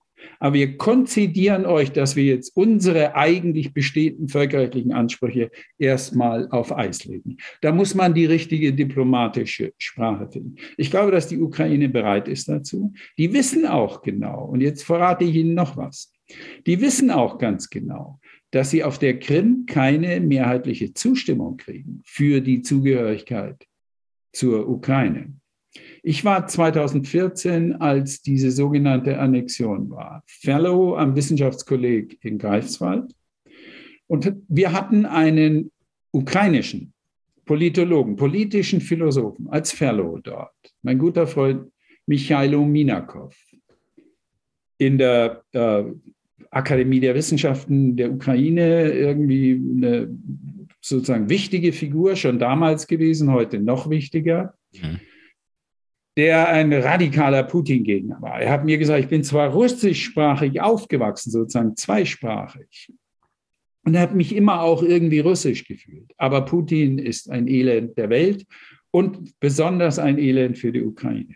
Wir haben über die sogenannte Annexion diskutiert. Ihm hat das was ich in der FAZ geschrieben hatte damals, das sei keine Annexion, nicht besonders gefallen. Aber an unserer guten persönlichen Verbindung hat das nichts geändert. Und dann habe ich zu ihm gesagt, was meinst du wäre geschehen, wenn das eine ganz und gar ordentliche, legale, international überwachte Volksabstimmung gewesen wäre, was sie nicht war auf der Krim? Wie wäre das Ergebnis gewesen? Da hat er achselzuckend gesagt, ungefähr genauso. Ein bisschen weniger, aber ungefähr genauso. Und da hat er Vorwürfe gegen die Regierung in Kiew formuliert. Er hat gesagt, die haben jede Menge Fehler gemacht mit der Krim. Die haben auch die Ethnien dort sozusagen eher gegeneinander gehetzt.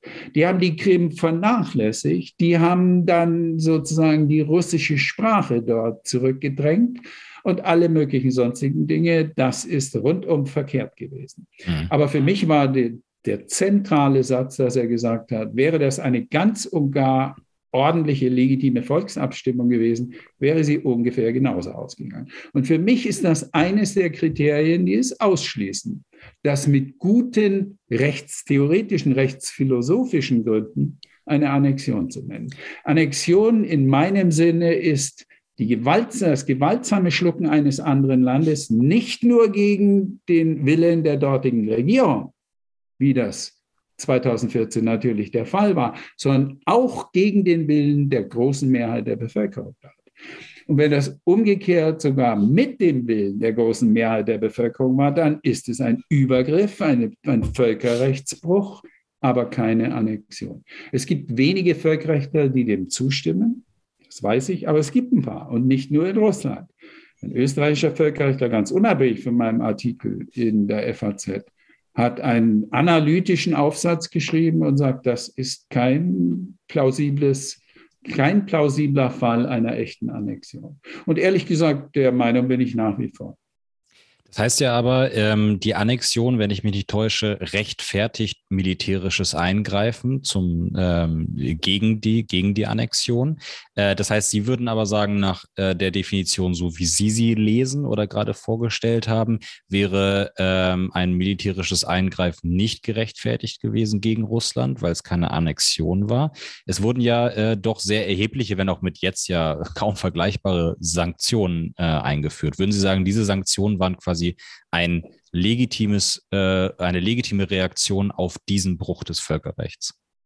Ja, das würde ich schon sagen. Und im Hintergrund, ohne weitere Kommentare jetzt dazu, würde ich allerdings den Blick schärfen wollen darauf, dass Sanktionen immer irgendwie auch problematisch sind. Mhm. Sanktionen treffen regelmäßig eine große Zahl sozusagen der Falschen.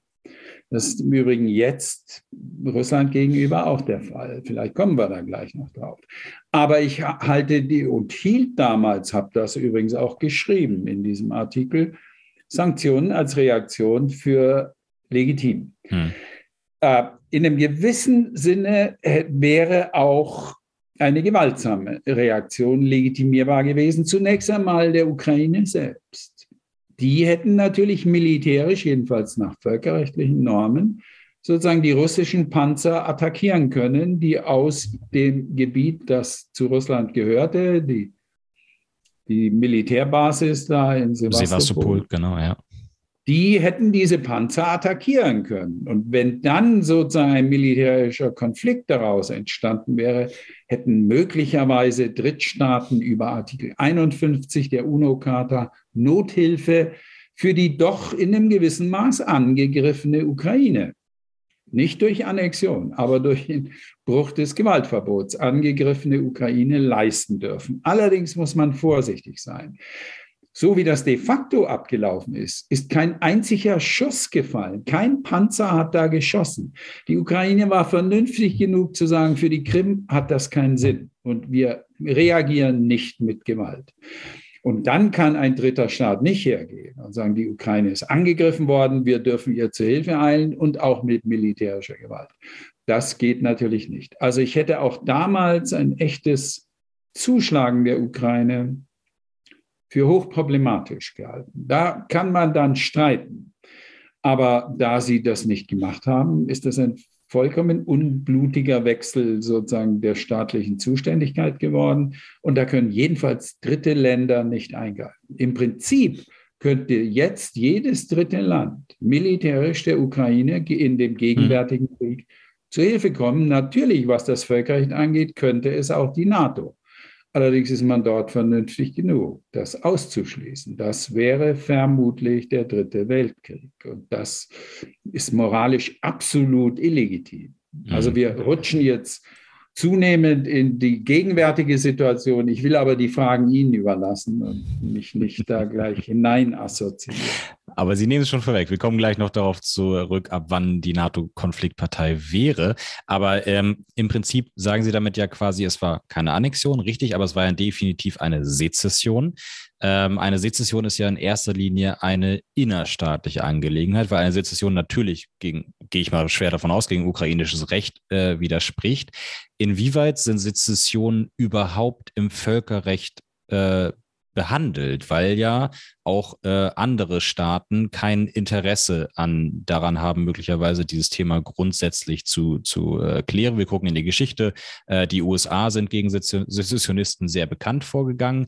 Äh, jüngere Geschichte haben wir Katalonien in Spanien, äh, wo auch jeder sagt, Spanien hat äh, das Recht, innerstaatlich zumindest, Katalon in Katalonien eine, ein Unabhängigkeitsreferendum zu verbieten. Daher die Frage, inwieweit sind Sezessionen überhaupt Teil des Völkerrechts? Das Völkerrecht, das kann man generell sagen, ist sezessionsunfreundlich. Das Völkerrecht billigt keine Sezessionen.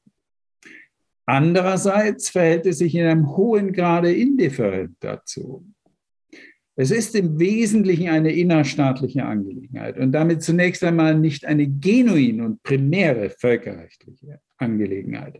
Aber diese etwas indifferente Position ist massiv bestärkt worden nach der Sezession des Kosovo und der, durch die Entscheidung des Internationalen Gerichtshofs, die zwar nicht einhellig damals ergangen ist mit einer knappen Mehrheit, die aber ganz deutlich gesagt hat, in der Entscheidung, da ist nichts Illegitimes dran.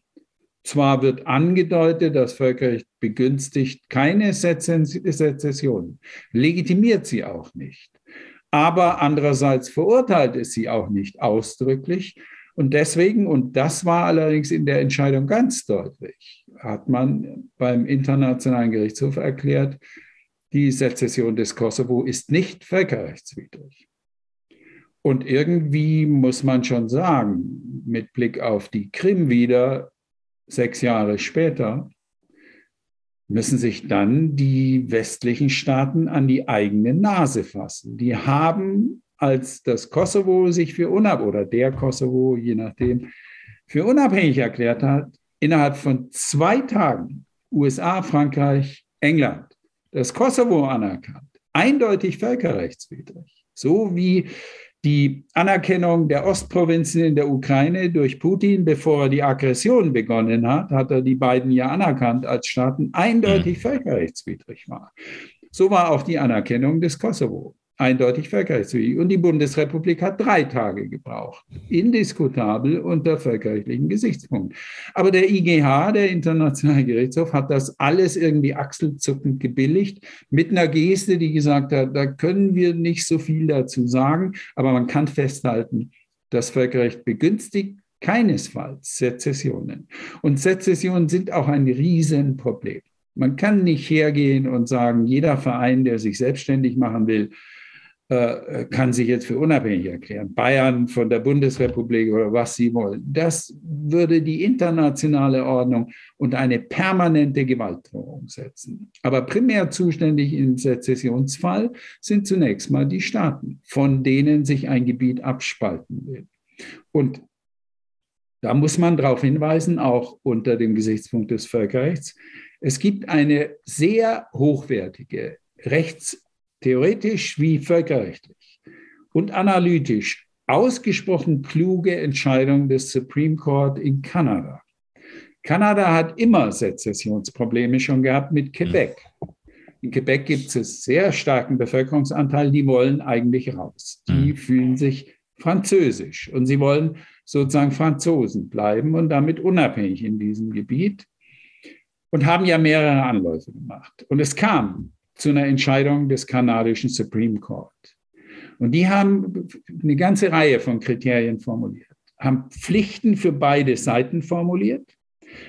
Diese Entscheidung hat eine gewissen, einen gewissen Einfluss auch auf die völkerrechtliche Diskussion, kann man überhaupt nicht leugnen. Haben gewisse Kriterien formuliert. Zunächst einmal unbedingt den Gewaltverzicht. Die dürfen nicht einfach sofort draufhauen, die Zentralregierungen, wenn sich eine Region für unabhängig erklärt. Sie müssen also Mediatoren suchen, gegebenenfalls durch Drittstaaten, müssen versuchen, gewaltfreie Wege der Verhandlung zu finden. Und dann wird eine Klaviatur von Möglichkeiten angetippt und zum Teil durchdiskutiert. Autonomiestatus für solche Regionen. Vielleicht gibt es erstmal Zwischenformen zwischen der radikalen Sezession und der äh, unbedingten Zugehörigkeit zum Altstaat und dann gegebenenfalls Perspektiven der längerfristigen Entwicklung mit Volksabstimmungen etc. Das ist eine ausgesprochen kluge Entscheidung und diese Kriterien, die die formuliert haben, tendieren alle dazu zu sagen, unbedingt vermeiden müssen beide Seiten die Gewalt anwenden. Und ich finde, das ist eine sehr kluge Entscheidung. Ich selber bin im Wesentlichen nicht für Sezession. Aber es hat keinen Sinn. Eine Region, die definitiv dort nicht bleiben will und die immer wieder auch gewaltsame Unruhe dann erzeugt, mit Zwang in einem solchen Staat zu halten. Die Krim, noch einmal, wäre früher oder später auf jeden Fall zu Russland gegangen. Auf jeden Fall. Auch ohne die Aktion 2014. Ich weiß, dass es nicht populär ist und in der derzeitigen Lage, wo Russland als Aggressorstaat agiert, natürlich erst recht nicht populär. Aber wir sollten mal irgendwie nicht naiv sein finde ich.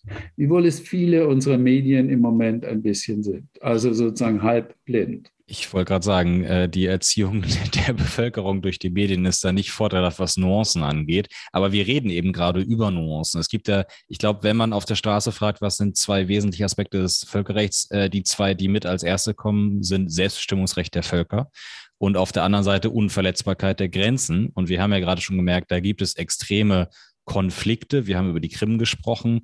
Äh, Tschetschenien war schon ein Beispiel. Äh, Tibet ist ein sehr bekanntes Beispiel. Äh, Im weitesten Sinne auch der Taiwan. Äh, auch Taiwan. Äh, wir haben den Südsudan, was ja inzwischen eine akzeptierte äh, Sezession im Prinzip ist. Wir haben aber auch Gebiete wie Kurdistan. Wir haben Südossetien in Georgien, wo man auch sicherlich in beide Richtungen argumentieren kann. Ähm, ist das ein, ein Grund ich versuche jetzt vorsichtig zu formulieren, das ist jetzt überspitzt, aber es ist ein Grundfehler im Völkerrecht, diese, ähm, diese äh, Nuance zwischen Unverletzbarkeit der Grenzen und Selbstbestimmungsrecht der Völker, dass das nicht klar voneinander abgegrenzt ist, wann was von beidem quasi die Vorherrschaft äh, rechtlich ergreift? Ich glaube, es ist eine Grenze des Rechts, eine Grenze der Möglichkeiten des Rechts. Man kann dem Völkerrecht oder den Völkerrechtlern sozusagen keinen Vorwurf machen. Das lässt sich irgendwie nicht lösen. Es gibt mehr Grenzen des Rechts, als die Schulweisheit sich träumen lässt. Und im Völkerrecht sowieso. Und eine Grenze markieren die globalen Mächte. Selbstverständlich. Im gewissen Sinn ist das übrigens eine Dynamik im Untergrund des Völkerrechts, die die Entwicklung des Völkerrechts sozusagen begünstigt.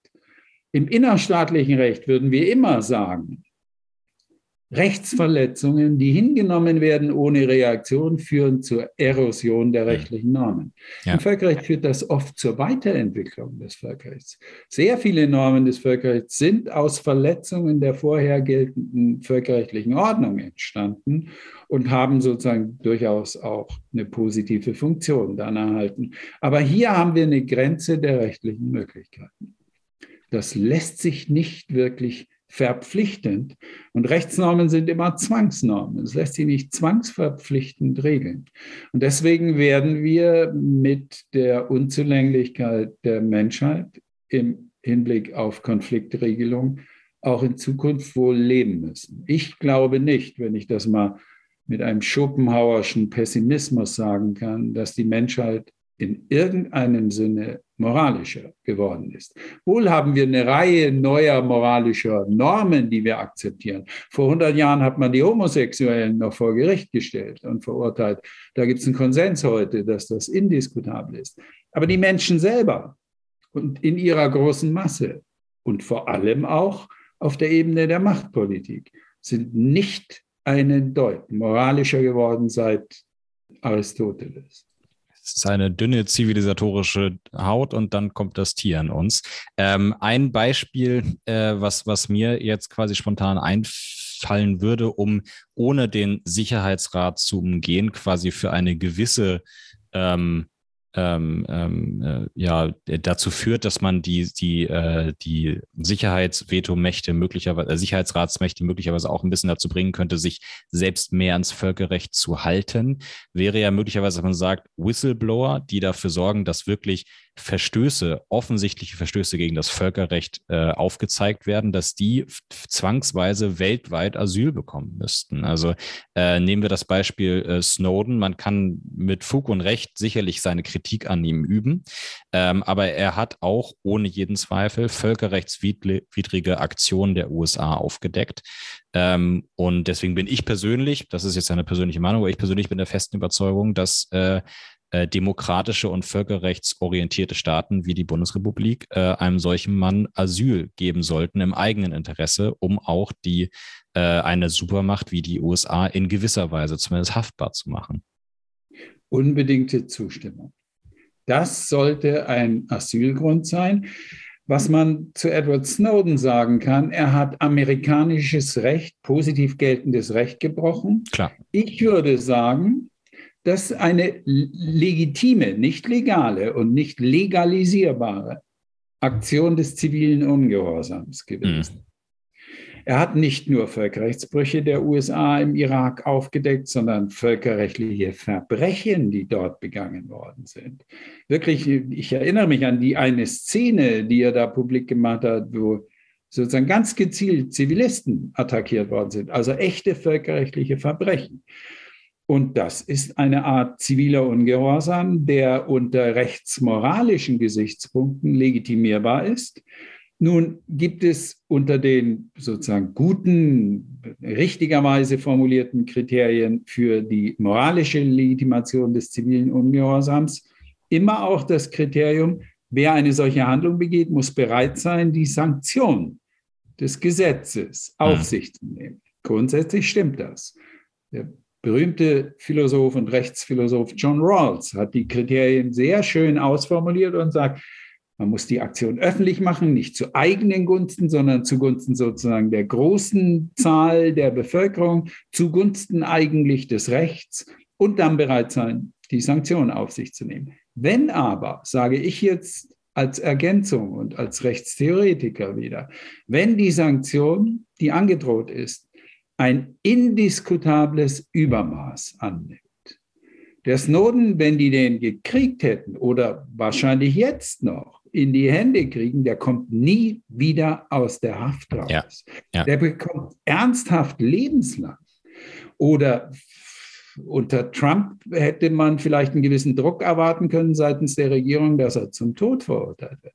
Ja. Also eine ganz und gar grob unverhältnismäßige Sanktion, die ihm dann droht. Dann gibt es keine Verpflichtung, diese Sanktion auf sich zu nehmen. Der arme Snowden, der muss jetzt irgendwo in der Welt sein und kommt in seine Heimat nicht zurück. Und, aber dass er Asylrecht in allen liberalen rechtsstaatlichen Rechtssystemen kriegen sollte, das unterstütze ich unbedingt. Er ist jetzt ja in, Russland und äh, das ist ja ein, ein Kritikpunkt, den viele bei ihm anwenden. Aber er sagt ja selber immer, äh, dass es für ihn, dass er da nicht sein möchte, dass er dahin gezwungen wurde und dass er ganz im Gegenteil ja auch da nicht auf sicherem Fuß lebt, weil er in diversen Interviews auch Russland massiv kritisiert hat. Und wenn die sein Asyl entziehen, dann sieht es aber ganz dünn aus. Ähm, würden Sie denn auch äh, einem Julian Assange so unzweifelhaft zur Seite stehen? Äh, nicht so deutlich und nachdrücklich wie im Fall von Snowden. Aber ehrlich gesagt ist das, was dem Assange seit Jahren, inzwischen wie lange, zehn Jahre? Ja, mindestens. Ja. Angetan wird mit dieser Verfolgung, ein Unding. Hm. Also das sind wirklich Methoden, die korrekt unter dem Begriff der Folter zu subsumieren sind. Das ist ein absolutes Unding. Und äh, was ihm in den USA droht, ist ebenfalls eine grob unverhältnismäßige Strafe. Mhm. Die würden ihn vermutlich, wenn sie ihn in die Finger kriegen, nicht mehr zum Tod verurteilen, im, Blick auf, im Hinblick auf die Drangsalierungen, die ihm jahrelang angetan wurden. Aber sie würden ihn einsperren und nicht mehr rauslassen. Das amerikanische Rechtssystem ist ein liberales rechtsstaatliches System, aber die Rechtsfolgen, die es im Strafrecht noch gibt, sind geradezu mittelalterlich, ja. indiskutabel. Das Strafrecht selber ist ein hochentwickeltes Recht. Und in der, im Strafverfahrensrecht sind die Amerikaner in vieler Hinsicht sensibler als wir mit unserer Strafprozessordnung. Aber die Rechtsfolgen, die das materielle Recht androht, sind, sind in einem gewissen Sinn sozusagen radikal verjährt und äh, menschenrechtsfeindlich. Da überrascht es ja äh, auch nur noch wenige Leute. Aber was mich tatsächlich bis heute schockiert, ist, dass an dieser weißen Folter, die Sie ja im Prinzip gerade beschrieben haben, auch äh, das Vereinigte Königreich ja essentiell mitbeteiligt ist, ja. äh, im Falle von Assange. Aber da sind wir ein wenig abgekommen. Kommen wir zurück zum eigentlichen Thema. Ähm, wir wollten ja noch einmal ähm, zum Ukraine-Krieg sprechen, zum Angriffskrieg Russlands oder vielmehr Putins, was ja immer gerne, ähm, gerne betont wird. Ich bin ja eigentlich kein Freund davon, äh, die Geschichte der Großmänner, wie es immer so schön heißt, dass man sagt, einzelne Männer sind äh, für Dinge verantwortlich. Ähm, nun ist es ja aber so, dass nicht das russische Volk entschieden hat, die Ukraine anzugreifen, sondern dass es eine kleine Machtklicke war. Äh, wenn man das von außen so betrachtet, was, wenn man das als Laie mal sagen darf, sieht es auch nicht so aus, als ob da viel Widerspruch gegen Putin in dieser Machtklicke sei. Deswegen die Frage jetzt nicht Russland, was ja eine Frage für sich ist, was wir eben schon besprochen haben, dass es natürlich völkerrechtswidrig ist, aber könnte man nach dem Völkerrecht, nach dem Strafrecht quasi auch Putin persönlich für diesen Ukraine-Krieg anklagen? Naja, de facto natürlich nicht, das wissen wir, aber nicht nur wegen der äh, Machtposition, die er im Moment hat. Es wäre auch de jure, also von Rechts wegen, ausgesprochen schwierig.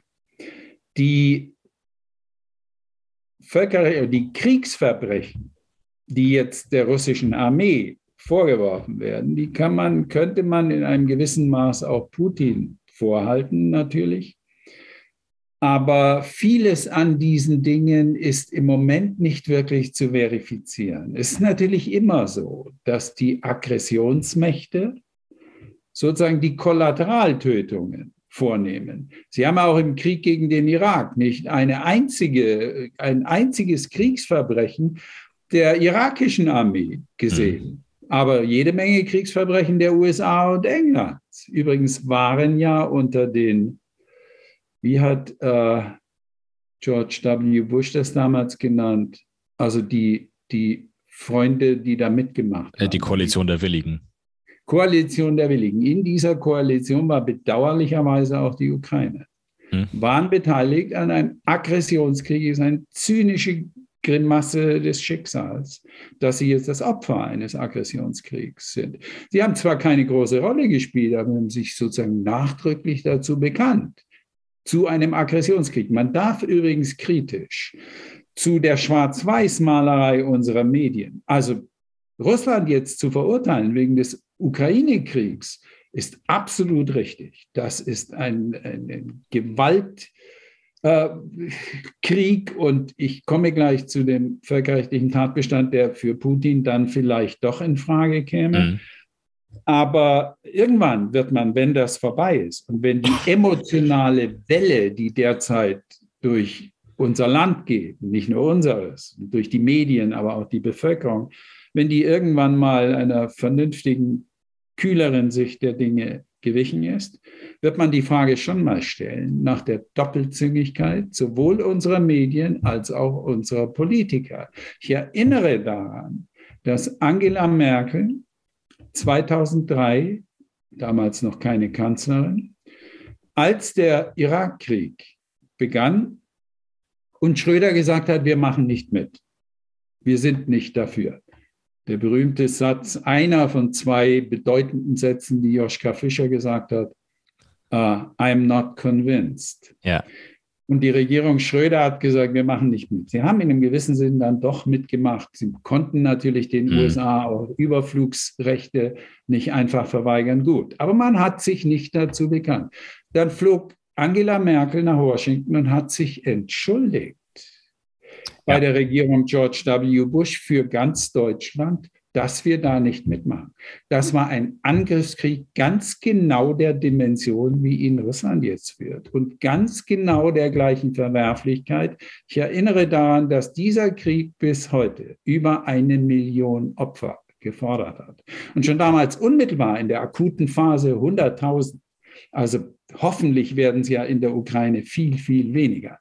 Also das nenne ich doppelzüngig und das gefällt mir nicht.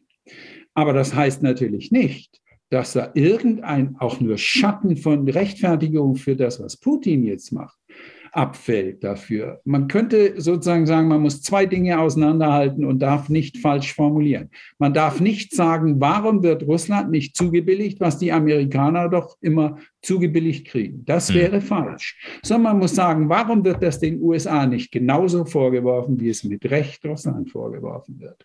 Und das ist ein Problem. Wir sollten darüber irgendwann mal in der Bevölkerung auch vernünftig diskutieren. Und dann einfach zu sagen, Kriege, die von demokratischen Rechtsstaaten begonnen werden, sind halt immer irgendwie ein bisschen besser legitimiert, weil nicht ein Oligarch oder was weiß ich wer das anordnet, das ist vollkommen verfehlt. Das mhm. ist auch nicht im Einklang mit dem Völkerrecht. Aber was Putin angeht, einen Satz will ich dazu sagen. Der Tatbestand des Angriffskriegs ist eindeutig erfüllt. Mhm. Der Angriffskrieg ist ein Völkerrechtsverbrechen. Und er ist nach der berühmten Konferenz von Kampala vor zwölf Jahren sozusagen ein bisschen mobilisiert worden. Dieser Tatbestand war ja im äh, Statut des Völkerstrafgerichtshofs sozusagen auf Eis gelegt. Weil die Machtstaaten gesagt haben, nee, das akzeptieren wir nicht, sondern kriegen wir das immer um die Ohren gehauen. Aber in Kampala hat man dann begonnen, erste Schritte zu einer Mobilisierbarkeit des Tatbestands zu machen. Der Tatbestand wird von Russland und von Putin eindeutig erfüllt. Aber sie können ihn trotzdem nicht wirklich deswegen anklagen. Das schon das kann der Gerichtshof nicht wirklich, der Strafgerichtshof. Russland und die Ukraine sind beide keine Signatarstaaten des Statuts für den Strafgerichtshof. Und es sind weitere Hürden eingebaut, über die will ich jetzt nicht reden, die hochkomplex sind. Was immerhin denkbar wäre, wenn der Krieg in der, und das wäre sogar praktisch denkbar, wenn der Krieg in der Ukraine sich noch lange hinzieht. Wenn die Opfer auf russischer Seite zu bitter und schmerzhaft werden, wenn der Widerstand in Russland zu deutlich wird und in der Bevölkerung gibt es Widerstand, eindeutig. Und wenn dann sozusagen die Gewaltmaschinerie des russischen Militärs aus Gründen des, der Gesichtswahrung, übrigens nicht von Herrn Putin persönlich, sondern für ganz Russland, weiter eskaliert wird, vielleicht sogar mit der Androhung atomarer Waffen, dann könnte es sein, dass irgendwann die Militärspitzen in Moskau sagen, wir machen jetzt Schluss. Das kann so nicht weitergehen. Das kann nur, das kann nur das Militär machen. Das im Moment offenbar aber noch eindeutig zu Putin steht. Aber das könnte so eskalieren und dann würden die gegebenenfalls, wenn ich das mal so salopp formulieren darf, und ein bisschen vielleicht naiv, aber ausgeschlossen ist es nicht, dann würden die ihn gegebenenfalls festsetzen, verhaften, würden eine Art sozusagen Militärputsch natürlich damit machen, müssten dann sofort sagen, innerhalb von wenigen Monaten demokratische Wahlen und äh, wir akzeptieren jede Überwachung durch die internationale Gemeinschaft. Also alles relativ unwahrscheinlich. Aber dann wäre es denkbar, wenn Putin also sozusagen von seinen eigenen Militärs abserviert würde, dass man sagen würde, wir akzeptieren ein Verfahren jetzt vor dem Internationalen Strafgerichtshof und liefern ihn aus. Für wahrscheinlich halten soll man das nicht. Es ist extrem unwahrscheinlich, dass Putin dort vor Gericht gestellt wird, sowohl was den Angriffskrieg angeht, als auch was die Kriegsverbrechen angeht. Nur ist das mit den kollateralen Opfern immer so ein Problem. Ehrlich gesagt kann ich mir gar nicht vorstellen. Das sehenden Auges, der Befehl gegeben wurde von einem russischen Militärbefehlshaber, eine Entbindungsklinik zu bombardieren. Es hat militärisch überhaupt keinen Sinn. dass die einfach gesagt haben, wir machen jetzt Terror und bombardieren mal die schwangeren Frauen. Das kann ich mir nicht vorstellen. Und wir wissen, das ist ja öffentlich auch bekannt, dass äh, Moskau ein paar Tage vor diesem Angriff, der jetzt als großes völkerrechtliches Verbrechen sozusagen denunziert wird, an die UNO gemeldet haben, das ist keine Klinik. Das ist ein Stützpunkt für die äh, sozusagen paramilitärischen Truppen XY, die es da gibt. Die haben das also angekündigt. Ich habe nichts gelesen von irgendeinem lauten, vehementen Protest seitens der UNO, zu sagen, nein, das ist doch eine Klinik. Dann wurde das Ding bombardiert. Die Fotos, die gezeigt wurden mit den flüchtenden Frauen, die können Sie ganz unschwer natürlich als Fake stagen und in die Welt setzen. Ich habe also ehrlich gesagt Zweifel. Nicht, weil ich glaube, dass die Russen solche, zu solchen schurkischen Dingen doch völlig außerstande wären, sondern weil es ein totaler Nonsens wäre. Nicht nur militärisch sinnlos, sondern natürlich, dass sozusagen die Empörung der Welt auf sich ziehen würde. Nun kriegen sie die Empörung doch. Ich bin aber alles andere als sicher dass dieses Kriegsverbrechen stattgefunden hat. Es gibt aber kollaterale Opfer jede Menge, Zivilisten. Ja. Und das ist immer wieder ein bitteres Problem des Völkerrechts. Was ist davon legitimierbar und was nicht? Ja, bei der Entbindungsklinik äh, bin ich bei Ihnen, dass es da definitiv Zweifel gibt, inwieweit äh, das zu dem Zeitpunkt bereits Unterschlupf war für paramilitärische oder militärische Einheiten der Ukraine. Gleichzeitig, wie Sie schon sagen, das schließt auf gar keinen Fall aus, dass äh, nicht ein russischer General doch einen solchen Angriff befohlen hätte oder hat, auch wenn es noch eine Entbindungsklinik war oder wäre. Äh, wir sehen es ja äh, im Krieg im Jemen, zu was äh, Staaten in der Lage sind. Da werden Schafsherden bombardiert, um die Bevölkerung aus auszuhungern. Äh, wir haben es in Syrien gesehen, wo äh, äh, Einrichtungen von Ärzte ohne Grenzen bombardiert wurden, wo auch alle Seiten wussten, dass das, dass da Ärzte ohne Grenzen waren. Und das lässt sich mit den so zu sogenannten heutigen Präzisionswaffen auch verhindern, dass man dann Ärzte ohne Grenzen trifft, sowohl von äh, den USA als auch von Syrien und Russland im Fall von, äh, des syrischen Bürgerkriegs. Ähm, aber äh, vielleicht springen wir dann quasi einmal von der Person äh, Putin zu den beteiligten Staaten. Das haben wir ja vorhin ja schon angedeutet. Die Frage, die ja sehr, sehr ähm, äh, panisch auch irgendwo diskutiert wird bei uns gerade, ist, ab wann wären wir Konfliktpartei? Ähm, Putin hat ja sehr, äh, unter anderem gesagt, dass er äh, Waffenlieferungen von Offensivwaffen, wie auch immer man das definieren möchte, ähm, als, als Beteiligung, als Konfliktbeteiligung sehen würde. Ähm, vielleicht schauen wir als allererstes mal auf den einzigen Fall, der äh, auf Russlands Seite aktiv zumindest im Moment, äh, äh, sicherlich auch, äh, auch in begrenztem Maße, zumindest aus völkerrechtlicher Sicht steht, nämlich Belarus. Äh, Belarus hat ja gesagt, dass keine eigenen Kräfte involviert sind, aber die Russen sind äh, von belarussischem Territorium eingedrungen und so wie es aussieht, schießen sie auch Raketen direkt aus belarussischem Territorium ab. Ist Belarus damit völkerrechtlich eine Konfliktpartei? Ja, Belarus ist beteiligt an der Aggression, ist eine Konfliktpartei. Im Prinzip kann sich die Ukraine militärisch auch, auch gegen Belarus wehren. Wann wir selbst Konfliktpartei würden oder irgendein NATO-Staat, ich bin jetzt in diesen Fragen nicht wirklich genau im Bild, wie hm. im Völkerrecht diskutiert wird. Waffen liefern heißt noch nicht, dass man Kriegspartei geworden ist. Das tun wir in der ganzen Welt.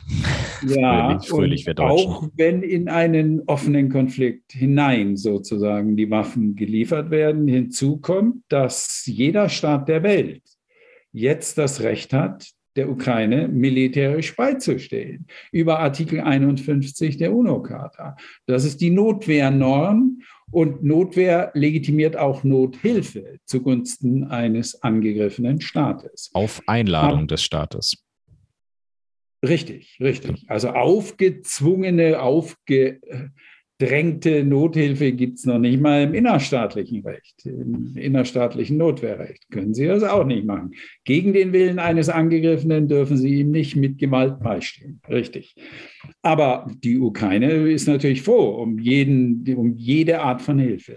Die Frage, wann wir selber Konfliktpartei würden, ist schwierig. Also wenn offiziell äh, es sollen ja Tausende, Hunderte, habe ich gehört, vielleicht sogar Tausende von Deutschen inzwischen in der Ukraine sein und sich beteiligen als Söldner. Wenn das sozusagen mit Billigung der deutschen Regierung geschehe, was ich nicht glaube, es wird aber auch nicht verhindert, natürlich, dann äh, beginnt nach meinem Dafürhalten, und möglicherweise diskutieren die zuständigen Völkerrechtler das ein bisschen anders, aber dann beginnt nach meinem Dafürhalten die Grauzone, über die man einsteigt als Konfliktpartei. Das würde ich für sehr gefährlich halten. Für vollkommen eindeutig oder vollkommen eindeutig wäre der Fall der geforderten Flugverbotszone. Dann wird man Konfliktpartei. Ah. Aber dann schauen wir mal bei dem Beispiel nach Lettland. Lettland hat ja ein Gesetz verabschiedet, wonach die freiwillige Teilnahme lettischer Staatsbürger am Ukraine-Krieg gebilligt ist. Die müssen sich ja sogar äh, registrieren und dann quasi äh, äh, anschließend in die, in die lettische Reserve eintreten. Das ist ja ein Gesetzestext, der vereinbart, ja, ihr dürft äh, solange ihr keine Kriegsverbrechen vergeht, klar, aber solange ihr keine Kriegsverbrechen begeht, dürft ihr straffrei an diesem Krieg teilnehmen. Es ist kein Entsenden lettischer Staatsbürger durch den lettischen Staat in die Ukraine, aber es ist mehr als eine Billigung. Aber das ist die rote Linie, würde ich meinen, völkerrechtlich, das Entsenden. Aber es ist, eine, es beginnt die Grauzone der Beteiligung an dem Konflikt, jedenfalls wenn das militärisch ausgebildete Leute sind oder aus der lettischen Armee sozusagen, welche dahin gehen. Ganze Kompanien mhm. beschließen mhm. und der Staat sagt, eigentlich dürft ihr natürlich euch nicht aus dem Dienst entfernen, aber wir haben jetzt ein Gesetz und ihr dürft mal gehen. Dann beginnt eine ganz gefährliche Zone der Beteiligung. Ich glaube nicht, dass das lettische Gesetz schon diese rote Linie überschreitet dort wird man auch klug genug sein, sich da gerade noch zurückzuhalten. Allerdings riskiert man, dass mit zunehmendem Unwillen der Russen und mit zunehmendem sozusagen Schieflaufen der Aggression in Moskau gesagt wird, so, wir dehnen jetzt mal unsererseits die Normen ein bisschen aus und sagen, ihr seid beteiligt. Mhm. Und Lettland ist NATO-Mitglied, das ist natürlich ein Problem. Aber äh, ich hoffe ja, ehrlich gesagt, das ist eine ganz private Hoffnung und vielleicht wieder ist die naiv. Ich hoffe ja, dass vor einem echten Konflikt der NATO mit Russland, der ein hohes Risiko der atomaren Eskalation mit sich brächte, also ein sehr hohes Risiko, eine hohe Wahrscheinlichkeit, dass das ein Atomkrieg würde, dass davor die Militärspitzen beider Großmächte stehen. Dass weder in Washington die Militärs einen Befehl, einem Befehl gehorchen würden, Atomwaffen einzusetzen, noch in Moskau. Also das ist doch ein seltsames Vertrauen, dass dann jemand wie ich, der sein Leben lang eher skeptisch gegenüber der Militärmacht war, jetzt plötzlich den oberen Militärs gegenüber entwickelt. Die werden doch nicht so blöde sein und einen atomaren Schlag machen.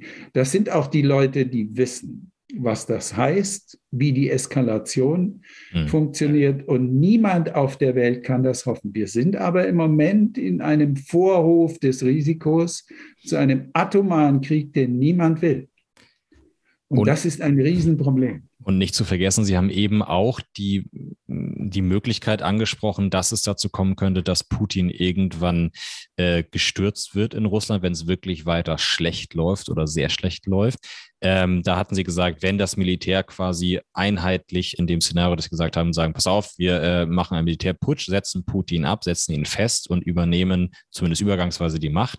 Das ist ja ein Szenario. Ein anderes Szenario ist ja aber auch, dass Putin abgesetzt wird und das Militär nicht einheitlich ist oder dass diese Absetzung scheitert und dann haben wir möglicherweise einen Bürgerkrieg in einem Staat mit, ich, was sind das, ich glaube 6500 Atomwaffen oder wie viel auch immer. Das ist ja auch kein Szenario, das irgendjemand möchte. Das ist ja auch das große Risiko in instabilen Ländern. Gucken wir Pakistan an, gucken wir Nordkorea. Für mich ist Pakistan nicht als Land, sondern als aufgrund seiner instabilen innenpolitischen Situation eine der größten Gefahren für die Weltsicherheit aufgrund der enormen Mengen an Atomwaffen, die dort lagern. Ähm, aber wenn wir vielleicht zum Ukraine-Konflikt konkret nochmal zurückkommen, ich würde gerne nochmal ein anderes Beispiel nehmen. Müssen Sie auch nicht im Detail drauf eingehen, aber ähm, Sie haben gerade schon gesagt, äh, wenn wir die Flugverbotszone durchsetzen würden, wären wir Konfliktpartei, natürlich, weil wir im Notfall russische äh, und auch ukrainische theoretisch äh, Jets abschießen müssten, um diese Flugverbotszone durchzusetzen.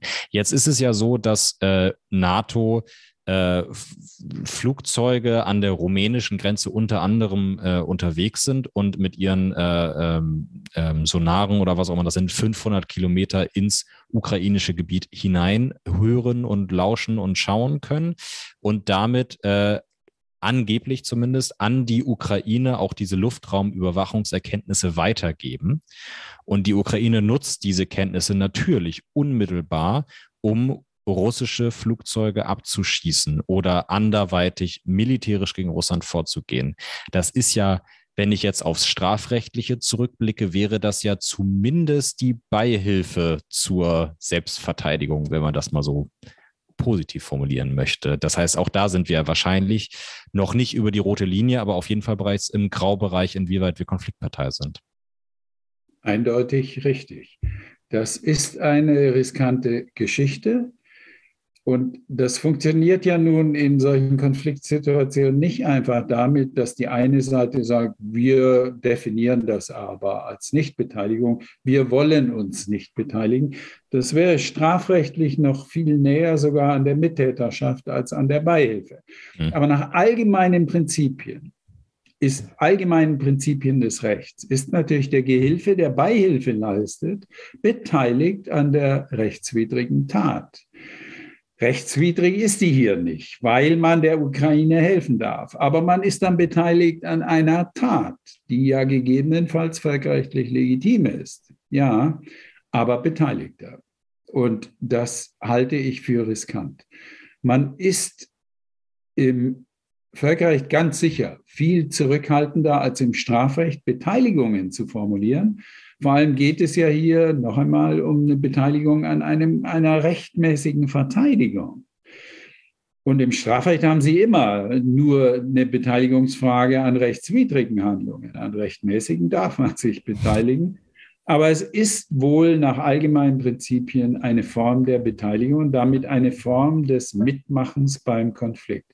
Ich halte das für riskant.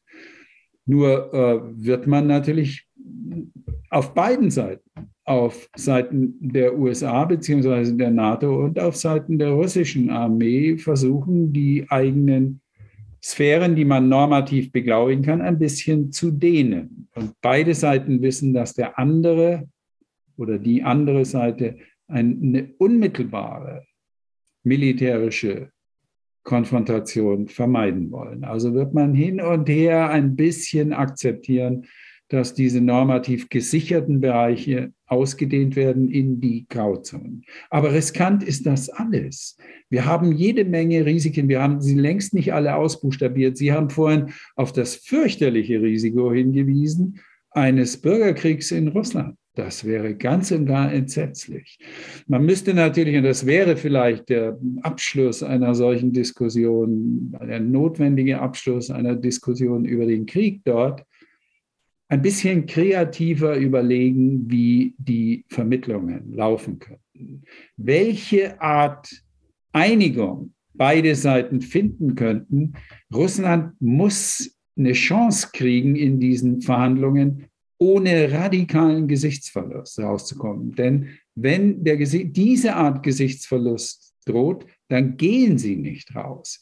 Es geht nicht um den Gesichtsverlust für Herrn Putin persönlich, sondern für eine Weltmacht. Und natürlich können die das nicht akzeptieren.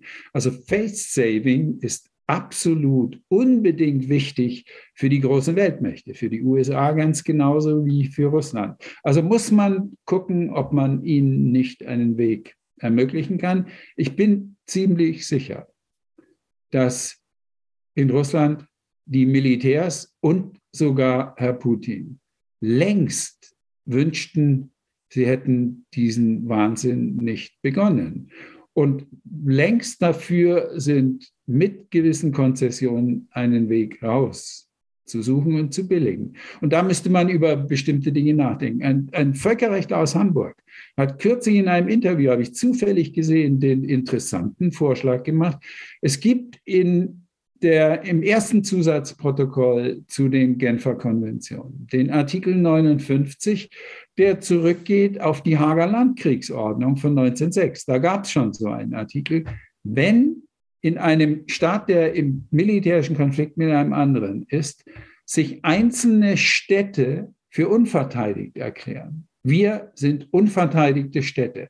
Und das ist natürlich nicht nur eine Erklärung. Sie müssen die Militärwaffen und sonstige Dinge da abziehen aus der Stadt. Dann dürfen sie auf keinen Fall angegriffen werden. Und wäre das nicht eine Überlegung, die man den Russen jetzt mal zuspielen könnte? Wir erklären Kiew für unverteidigt. Ihr dürft zugucken, wie wir dort die Militärs rausziehen, mhm. aber ihr dürft die Stadt nicht mehr antasten. Und ihr dürft auch nicht äh, irgendwie mit Drohungen kommen. Vermutlich politisch äh, ein bisschen blauäugig und nicht realisierbar, aber über solche Dinge muss man nachdenken und müsste sie in den Verhandlungen jetzt auf den Tisch legen, meine ich. Da kann ich Ihnen nur zustimmen, Herr Merkel. Ich habe auch gerade mit etwas schockiertem Blick auf die Uhr geschaut. Wir sind schon weit vorangeschritten. Ähm, ja. ich, eigentlich wollte ich mit Ihnen zum Beispiel noch äh, über Syrien sprechen. Da hatten Sie diesen äh, spannenden Artikel 2013 geschrieben, der Westen ist schuldig. Ähm, äh, da können wir vielleicht ein andermal drauf zu sprechen kommen. Aber wir Aber haben heute. Ich eines, ein Wort ja, dazu sagen. Bitte schön, sehr gerne. Die Überschrift stammte von der Zeitung. Ganz korrekt wäre sie gewesen, der Westen ist mitschuldig. Natürlich ist der Schurke in Damaskus in groben Maße schuldig an diesem Konflikt. Aber das, was da geschehen ist, die Hintergrundeinmischung in einen innerstaatlichen schweren Konflikt, ist nicht legitimierbar. Ich habe überhaupt keinen Zweifel, dass die westlichen Vormächte in Syrien sich in sozusagen politisch-moralischer, aber auch in völkerrechtlicher Hinsicht schuldig gemacht haben. Mitschuldig, dass der Herr Assad in Damaskus eine indiskutable Figur ist, darüber gibt es keinen Dissens.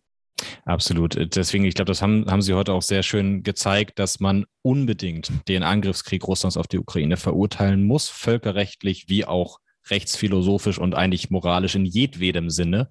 Ähm, dass äh, das aber nicht heißt, dass man deswegen die Schandtaten völkerrechtlich des Westens in den letzten Jahrzehnten äh, ver vergessen oder, oder kleinreden sollte. Ähm, äh, es gibt ja auch nicht wenige, und damit ist in Deutschland auch nicht beliebt, die sagen, dass Henry Kissinger als Beispiel ein Kriegsverbrecher sei nach Völkerrechtsgesichtspunkten. Ähm, aber äh, deswegen umso mehr äh, möchte ich Ihnen danken für dieses, für dieses sehr differenzierte Gespräch, für die differenzierten Gesichtspunkte, die man, wie ich finde, in den Aufmachern der meisten Zeitungen nicht so differenziert findet aktuell, so sehr man, so gut man verstehen kann, wie moralisch aufgeladene Situation ist. Ich glaube, wir beide sind genauso empört und entsetzt von dem, was da, passiert in der Ukraine. Aber in dem Sinne, äh, Herr Merkel, ganz, ganz herzlichen Dank, dass Sie sich die Zeit genommen haben und äh, vielleicht auf ein andermal. Sehr gerne, Herr List. Meinerseits schönen Dank für das doch irgendwie produktive Gespräch.